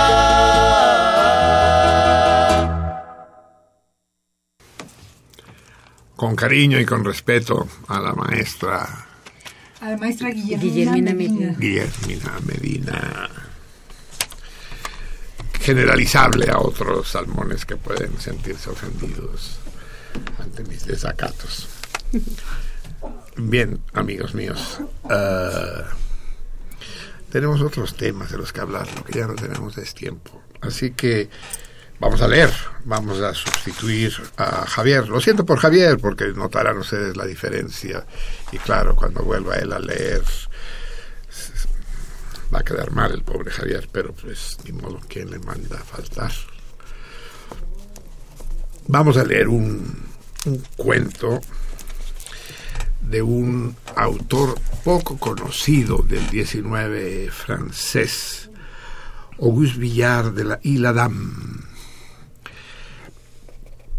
Eh, un cuentista formidable de mediados del siglo pasado y, y que quedó enterrado más o menos bajo los nombres de otros que rápidamente lo sobrepasaron en fama y prestigio, como Guy de Maupassant, el propio Stendhal. Auguste Villiers de la Isla Dame escribió como para, como para confundirse. Eh, lo vamos a acompañar, como, como hace falta, con la Sinfonía Fantástica de Héctor Berlioz, su contemporáneo y coetáneo con la Orquesta Sinfónica de Oxford. Eh, Sinfonía Fantástica, opus 14 de Héctor Berlioz.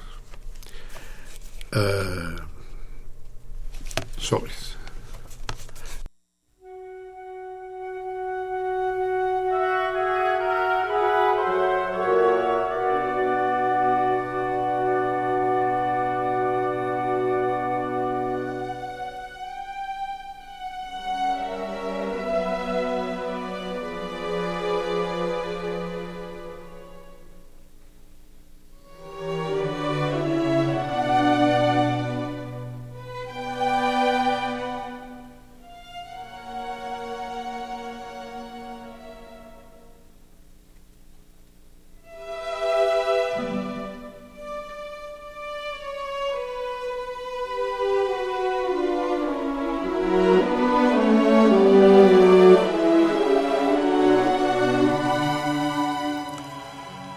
Monsieur Henri de Bernier, tirando dardos, quién sabe dónde, a sus globos tenebrosos. Charles Baudelaire.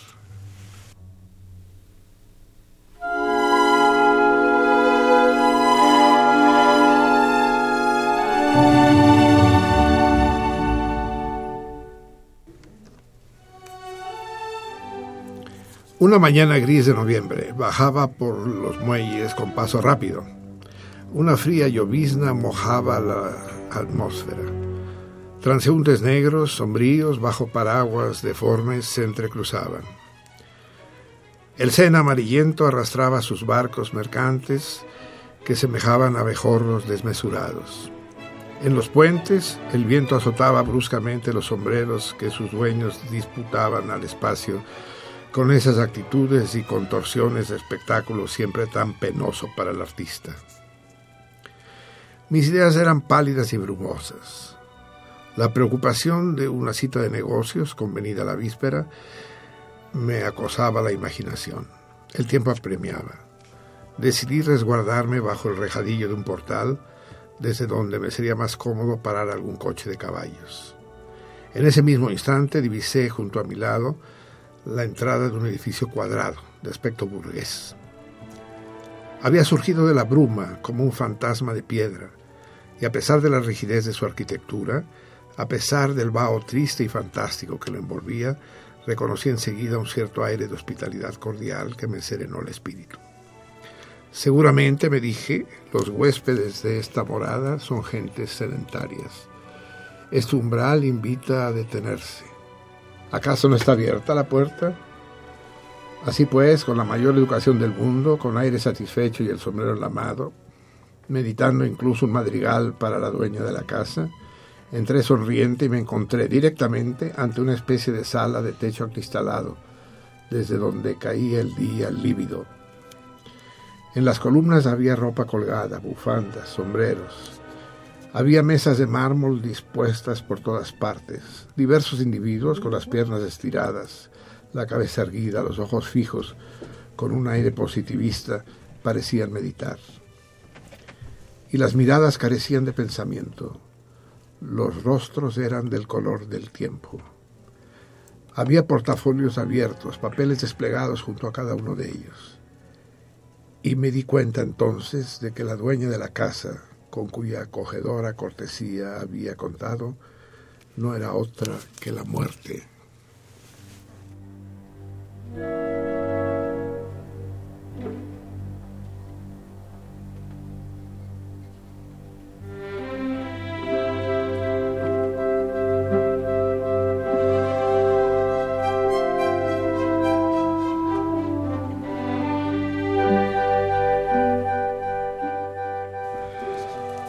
Me fijé en mis anfitriones. Ciertamente, para escapar de las preocupaciones de la fastidiosa existencia, la mayor parte de los que ocupaban la sala habían asesinado su cuerpo, esperando de este modo un poco más de bienestar. Al escuchar el ruido de los grifos de cobre sellados contra el muro y destinados al riego cotidiano de aquellos restos mortales, oí el rodar de un coche de caballos. Se detuvo ante el establecimiento. Hice la reflexión que mis gentes de negocios esperaban. Me volví para aprovechar mi buena suerte. El coche, en efecto, acababa de arrojar en el umbral del edificio a unos colegiales juerguistas que necesitaban ver a la muerte para creer en ella. Vi el carruaje vacío y grité al cochero. ¡Al! Pasaje de la ópera. Poco después, en los bulevares, el tiempo me pareció más cubierto, sin horizonte. Los arbustos, vegetación esquelética, parecían mostrar vagamente con el borde de sus ramas negras la presencia de los peatones, a los agentes de policía todavía adormecidos. El coche aceleraba. Los transeúntes a través del cristal me hacían pensar en el agua que corre. Llegado a mi destino, salté a la acera y me adentré en el pasaje lleno de rostros preocupados. En su extremo, justo frente a mí, vi la entrada de un café. Hoy día consumido en un incendio célebre, pues la vida es un sueño, y que estaba relegado al fondo de una especie de hangar, bajo una bóveda cuadrada de aspecto lúgubre. Las gotas de lluvia que caían en la cristalera superior oscurecían aún más la pálida luz del sol.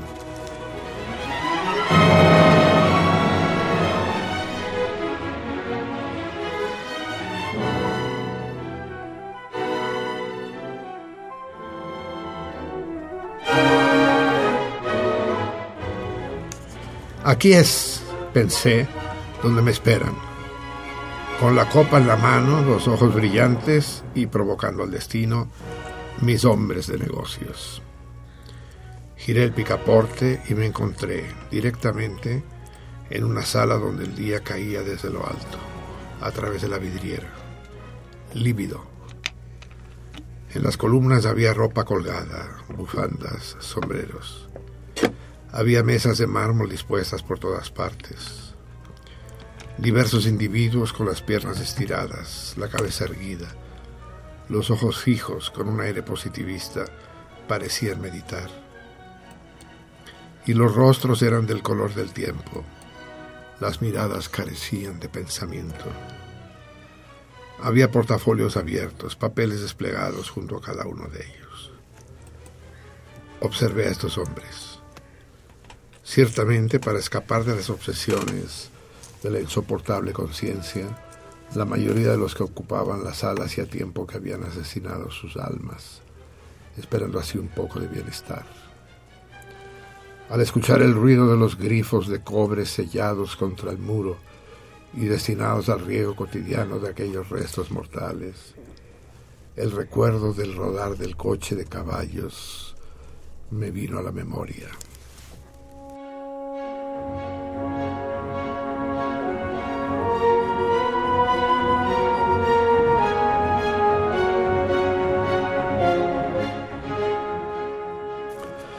Desde luego, me dije, es preciso que a este cochero se le haya nublado el entendimiento para haberme traído, después de tantas vueltas, al punto de partida. Sin embargo, lo confieso, por su hubiera error. El segundo vistazo es más siniestro que el primero. Cerré pues nuevamente en silencio la puerta cristalada y volví a mi casa, con la firme decisión desdeñando el ejemplo y lo que me pudiera suceder de no hacer negocios nunca más.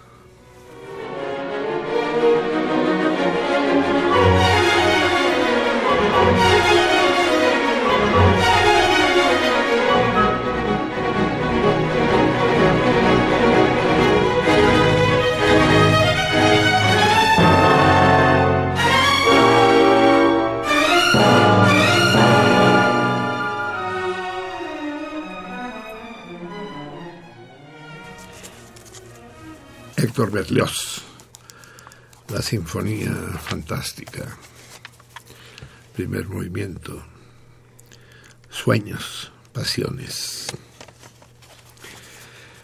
como para confundirse, de Villiers de Lille Adam, como para confundirse cuento fantástico, cuento de terror del siglo XIX, de mediados del siglo XIX, con la sabiduría de aquellos maestros del relato corto que se va perdiendo poco a poco. Amigos míos, son las dos de la mañana con 23 minutos y yo creo que empezamos a hacer el sorteo porque quiero despedirme traduciéndoles otra canción. Normalmente no traduzco nunca dos canciones, pero se me olvidó que esta última, con la que quiero cerrar la emisión de hoy, sí la quiero traducir. Así que si no hay más llamadas, en teléfonos no hay. A ver, denme. Si no hay nada en los teléfonos es inútil que haya llamadas, cabrón, porque... El telefonista está aquí muy pancho. No, pues aquí oigo el teléfono. Sí, desde aquí lo oyes. Te voy a conectar el cable al culo para que te dé toques, cabrón. Vas a ver si, no, si, no contestas. Me das miedo. Es que te dio miedo el cuento estando solo allá, ¿verdad? A ver, ¿qué, qué llamadas tenemos? Dice José Curiel, Marcelino, si dices que no defiendes a Peña Nieto, que hoy mismo no lo defendiste al comienzo del programa, entonces ya no se trata de que no hables sobre lo que no sabes, como dijo la señora que habló, sino de que en realidad ya no sabes lo que hablas. Por favor, Marcelino, no mames. En, El pr- en primer lugar, en primer lugar, exijo eh, respetar mi derecho inalienable a mamar. Y en segundo lugar, no defiendo a Peña Nieto si menciono dos episodios que me parecen encomiables y que contradicen este bullying presidencial al que están abocados tantos. El mencionar dos episodios eh, elogiosos de la actuación de Peña Nieto no quiere decir que defienda a Peña Nieto. Defiendo, sí, su actuación en las conversaciones de paz de La Habana y en su debate con Obama y Trudeau en Ottawa. Sí, la defiendo. Ambos episodios los defiendo. No es lo mismo. Quedamos en que no íbamos a simplificar, amigo mío. No simplifiquemos. En Facebook eh, rápidamente dice eh, José Antonio Martínez Lemus. Hola Marcelino, la campaña contra Peña es planeada. La iniciaron los calderonistas desde el 2012 con el fin de regresar a Calderón a los pinos. Son varios los ejes. Decir que solamente el PRI es corrupto, Peña es el más pendejo del mundo, exigir que renuncie, publicar encuestas con bajísima aceptación al gobierno. Todo es un espectáculo, como la lucha libre y el fútbol, solamente para distraer. Abrazos. Eh, no, es, no es una tontería lo que estás diciendo, amigo mío. ¿Cómo te llamas? Eh, José Antonio Martínez Lemus. José Antonio, no es una tontería lo que estás diciendo. Lo único que discrepo es que tú dices que es el PAN. El PAN no tiene fuerza para armar todo ese desmadre que se está armando. Es un organismo mucho, muchísimo más poderoso capaz de armar esta, porque no es una conspiración nacional, es internacional, al punto que, como bien decía hace un momento Laberinto, se permiten los presidentes de Canadá y Estados Unidos insultar al presidente de México. Eh, las cosas van más lejos. Me temo que la mano que mece esta cuna no es tan modesta como la del PAN. Parte de un centro de poder mucho más importante. Las razones, pues deberíamos discutirlas, pero tampoco es lugar ni manera de hacerlo aquí al aire. Y esto es Martín Catalán que contesta al Torito.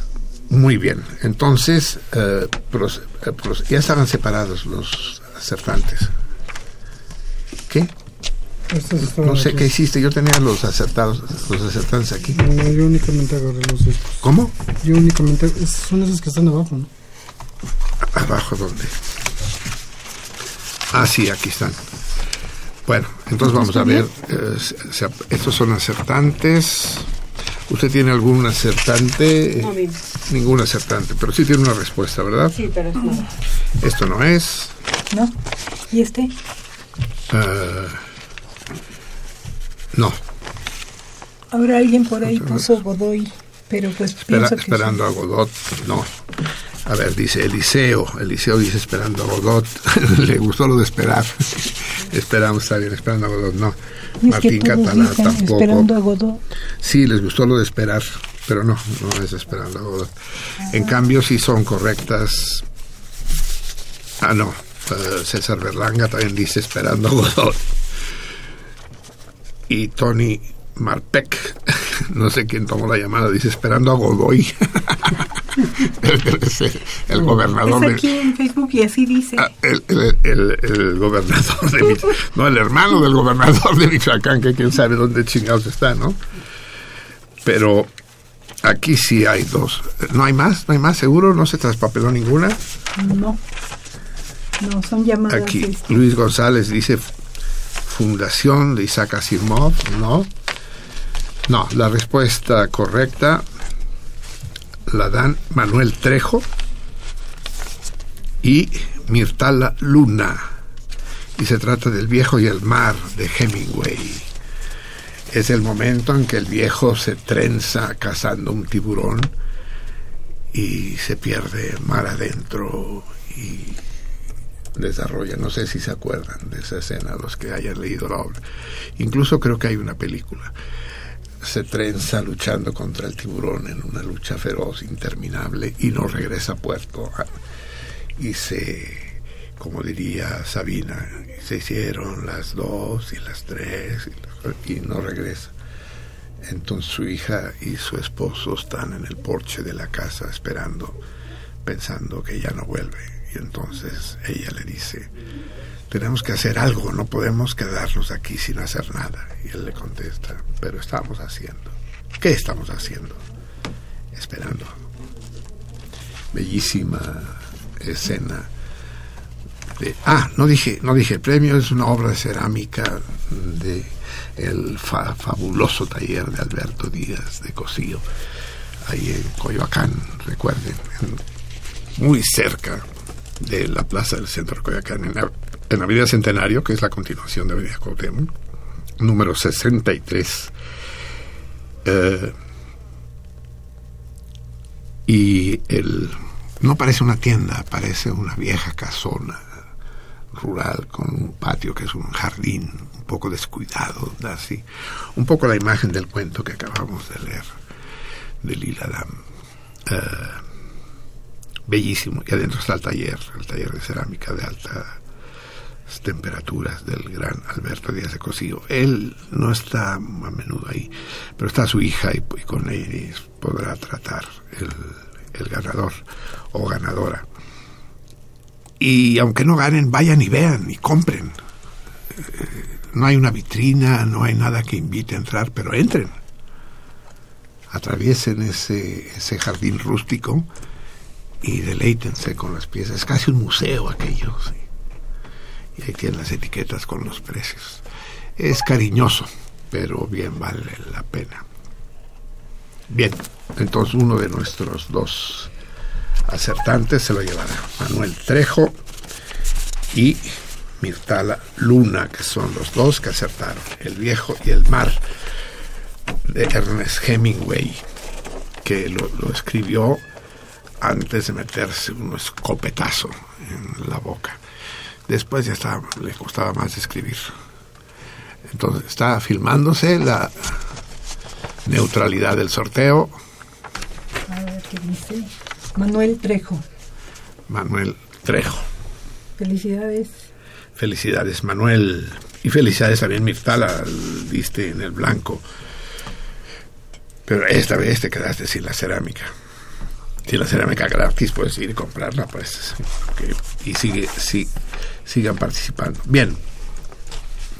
Hace unos días, amigos míos, falleció uno de los íconos de este programa. Este programa tiene algunos íconos.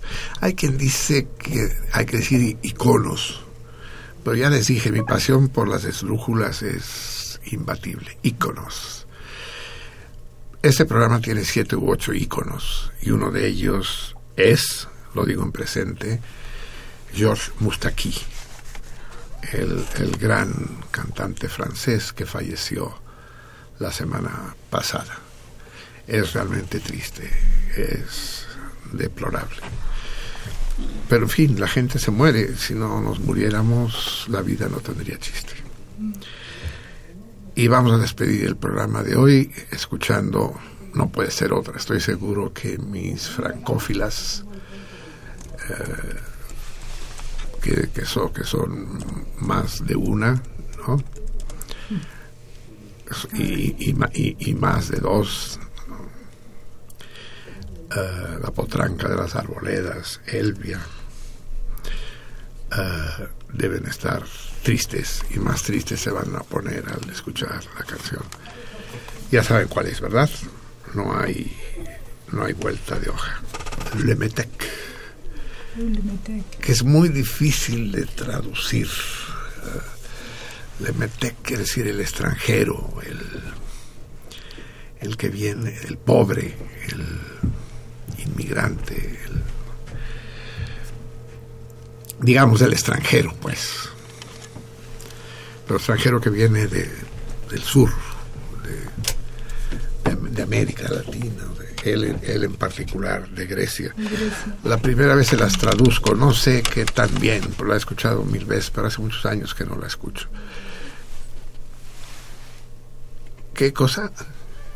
¿Violín? ¿Eso es un violín? Corte 1. Ah, eso era un corte. Se estaba cortando las venas del 133 y yo no lo entendía. Bien, con un homenaje eh, pequeño pero, pero muy emocionado a este hombre que selló toda una época, los años 60 de la gran canción francesa, junto a otros que ya han desaparecido, Leo Ferré, Georges Brassens, Bárbara, qué sé yo. Lemetec. Con él les deseo que pasen una noche magnífica y una semana febril. Cualquier cosa menos el tedio, menos el aburrimiento salmones. Nos encontramos aquí dentro de una semana. Que la voz de Mustaquí y su su inolvidable, su añorable estilo no deje de acompañarlos estos días.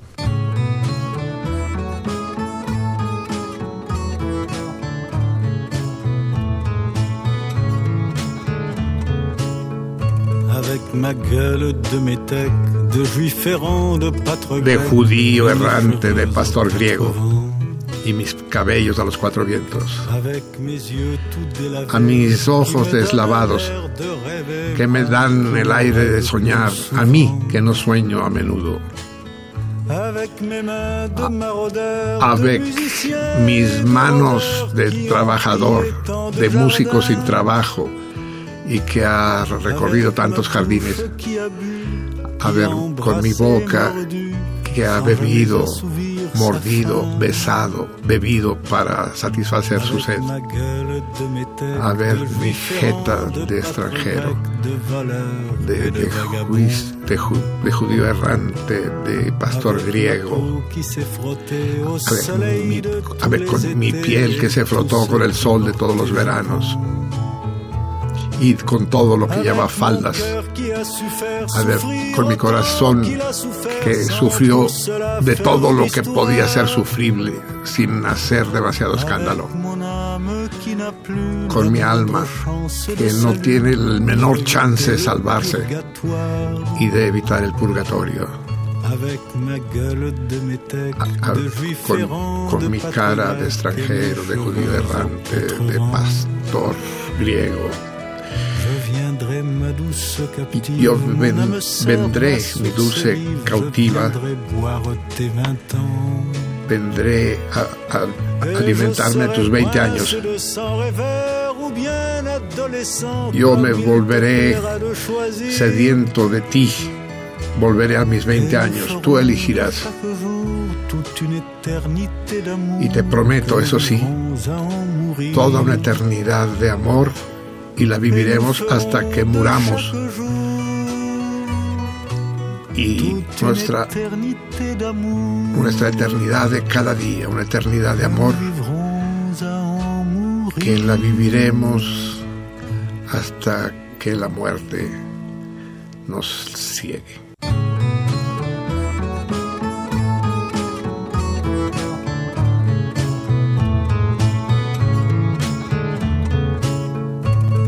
Ma gueule de métèque, de juif errant, de pâtre grec, et mes cheveux aux quatre vents.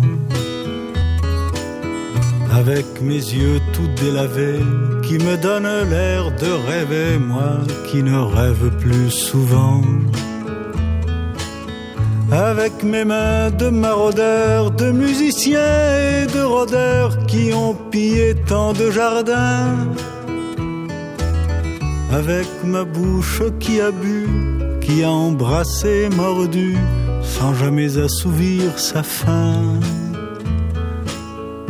Avec ma gueule de métèque, de juif errant, de pâtre grec, de voleur et de vagabond.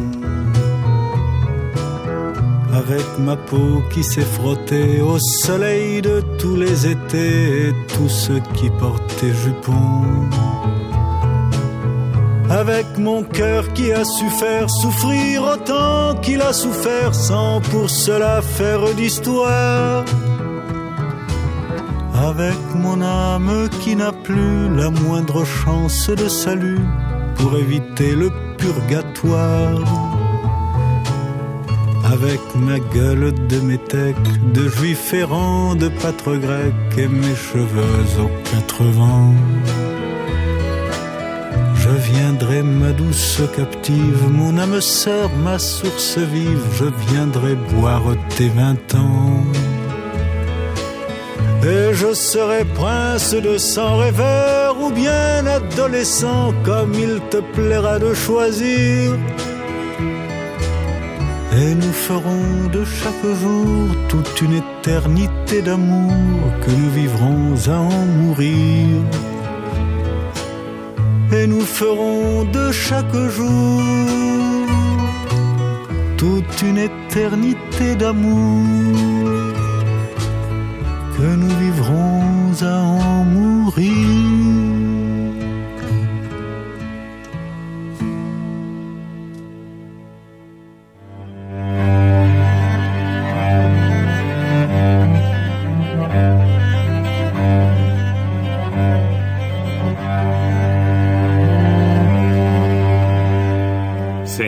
Sentido contrario.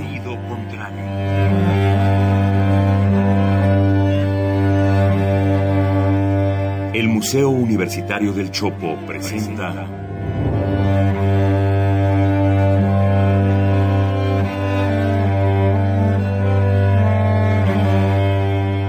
Sentido contrario.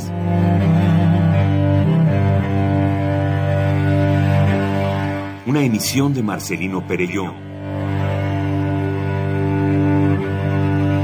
Producida para Radio UNAM, con la participación de Javier Platas.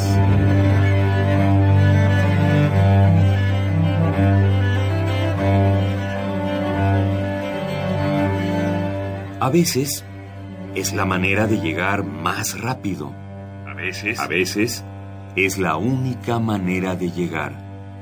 A menudo es la manera de no llegar. Y pese a todo, casi siempre es lo único que tiene sentido.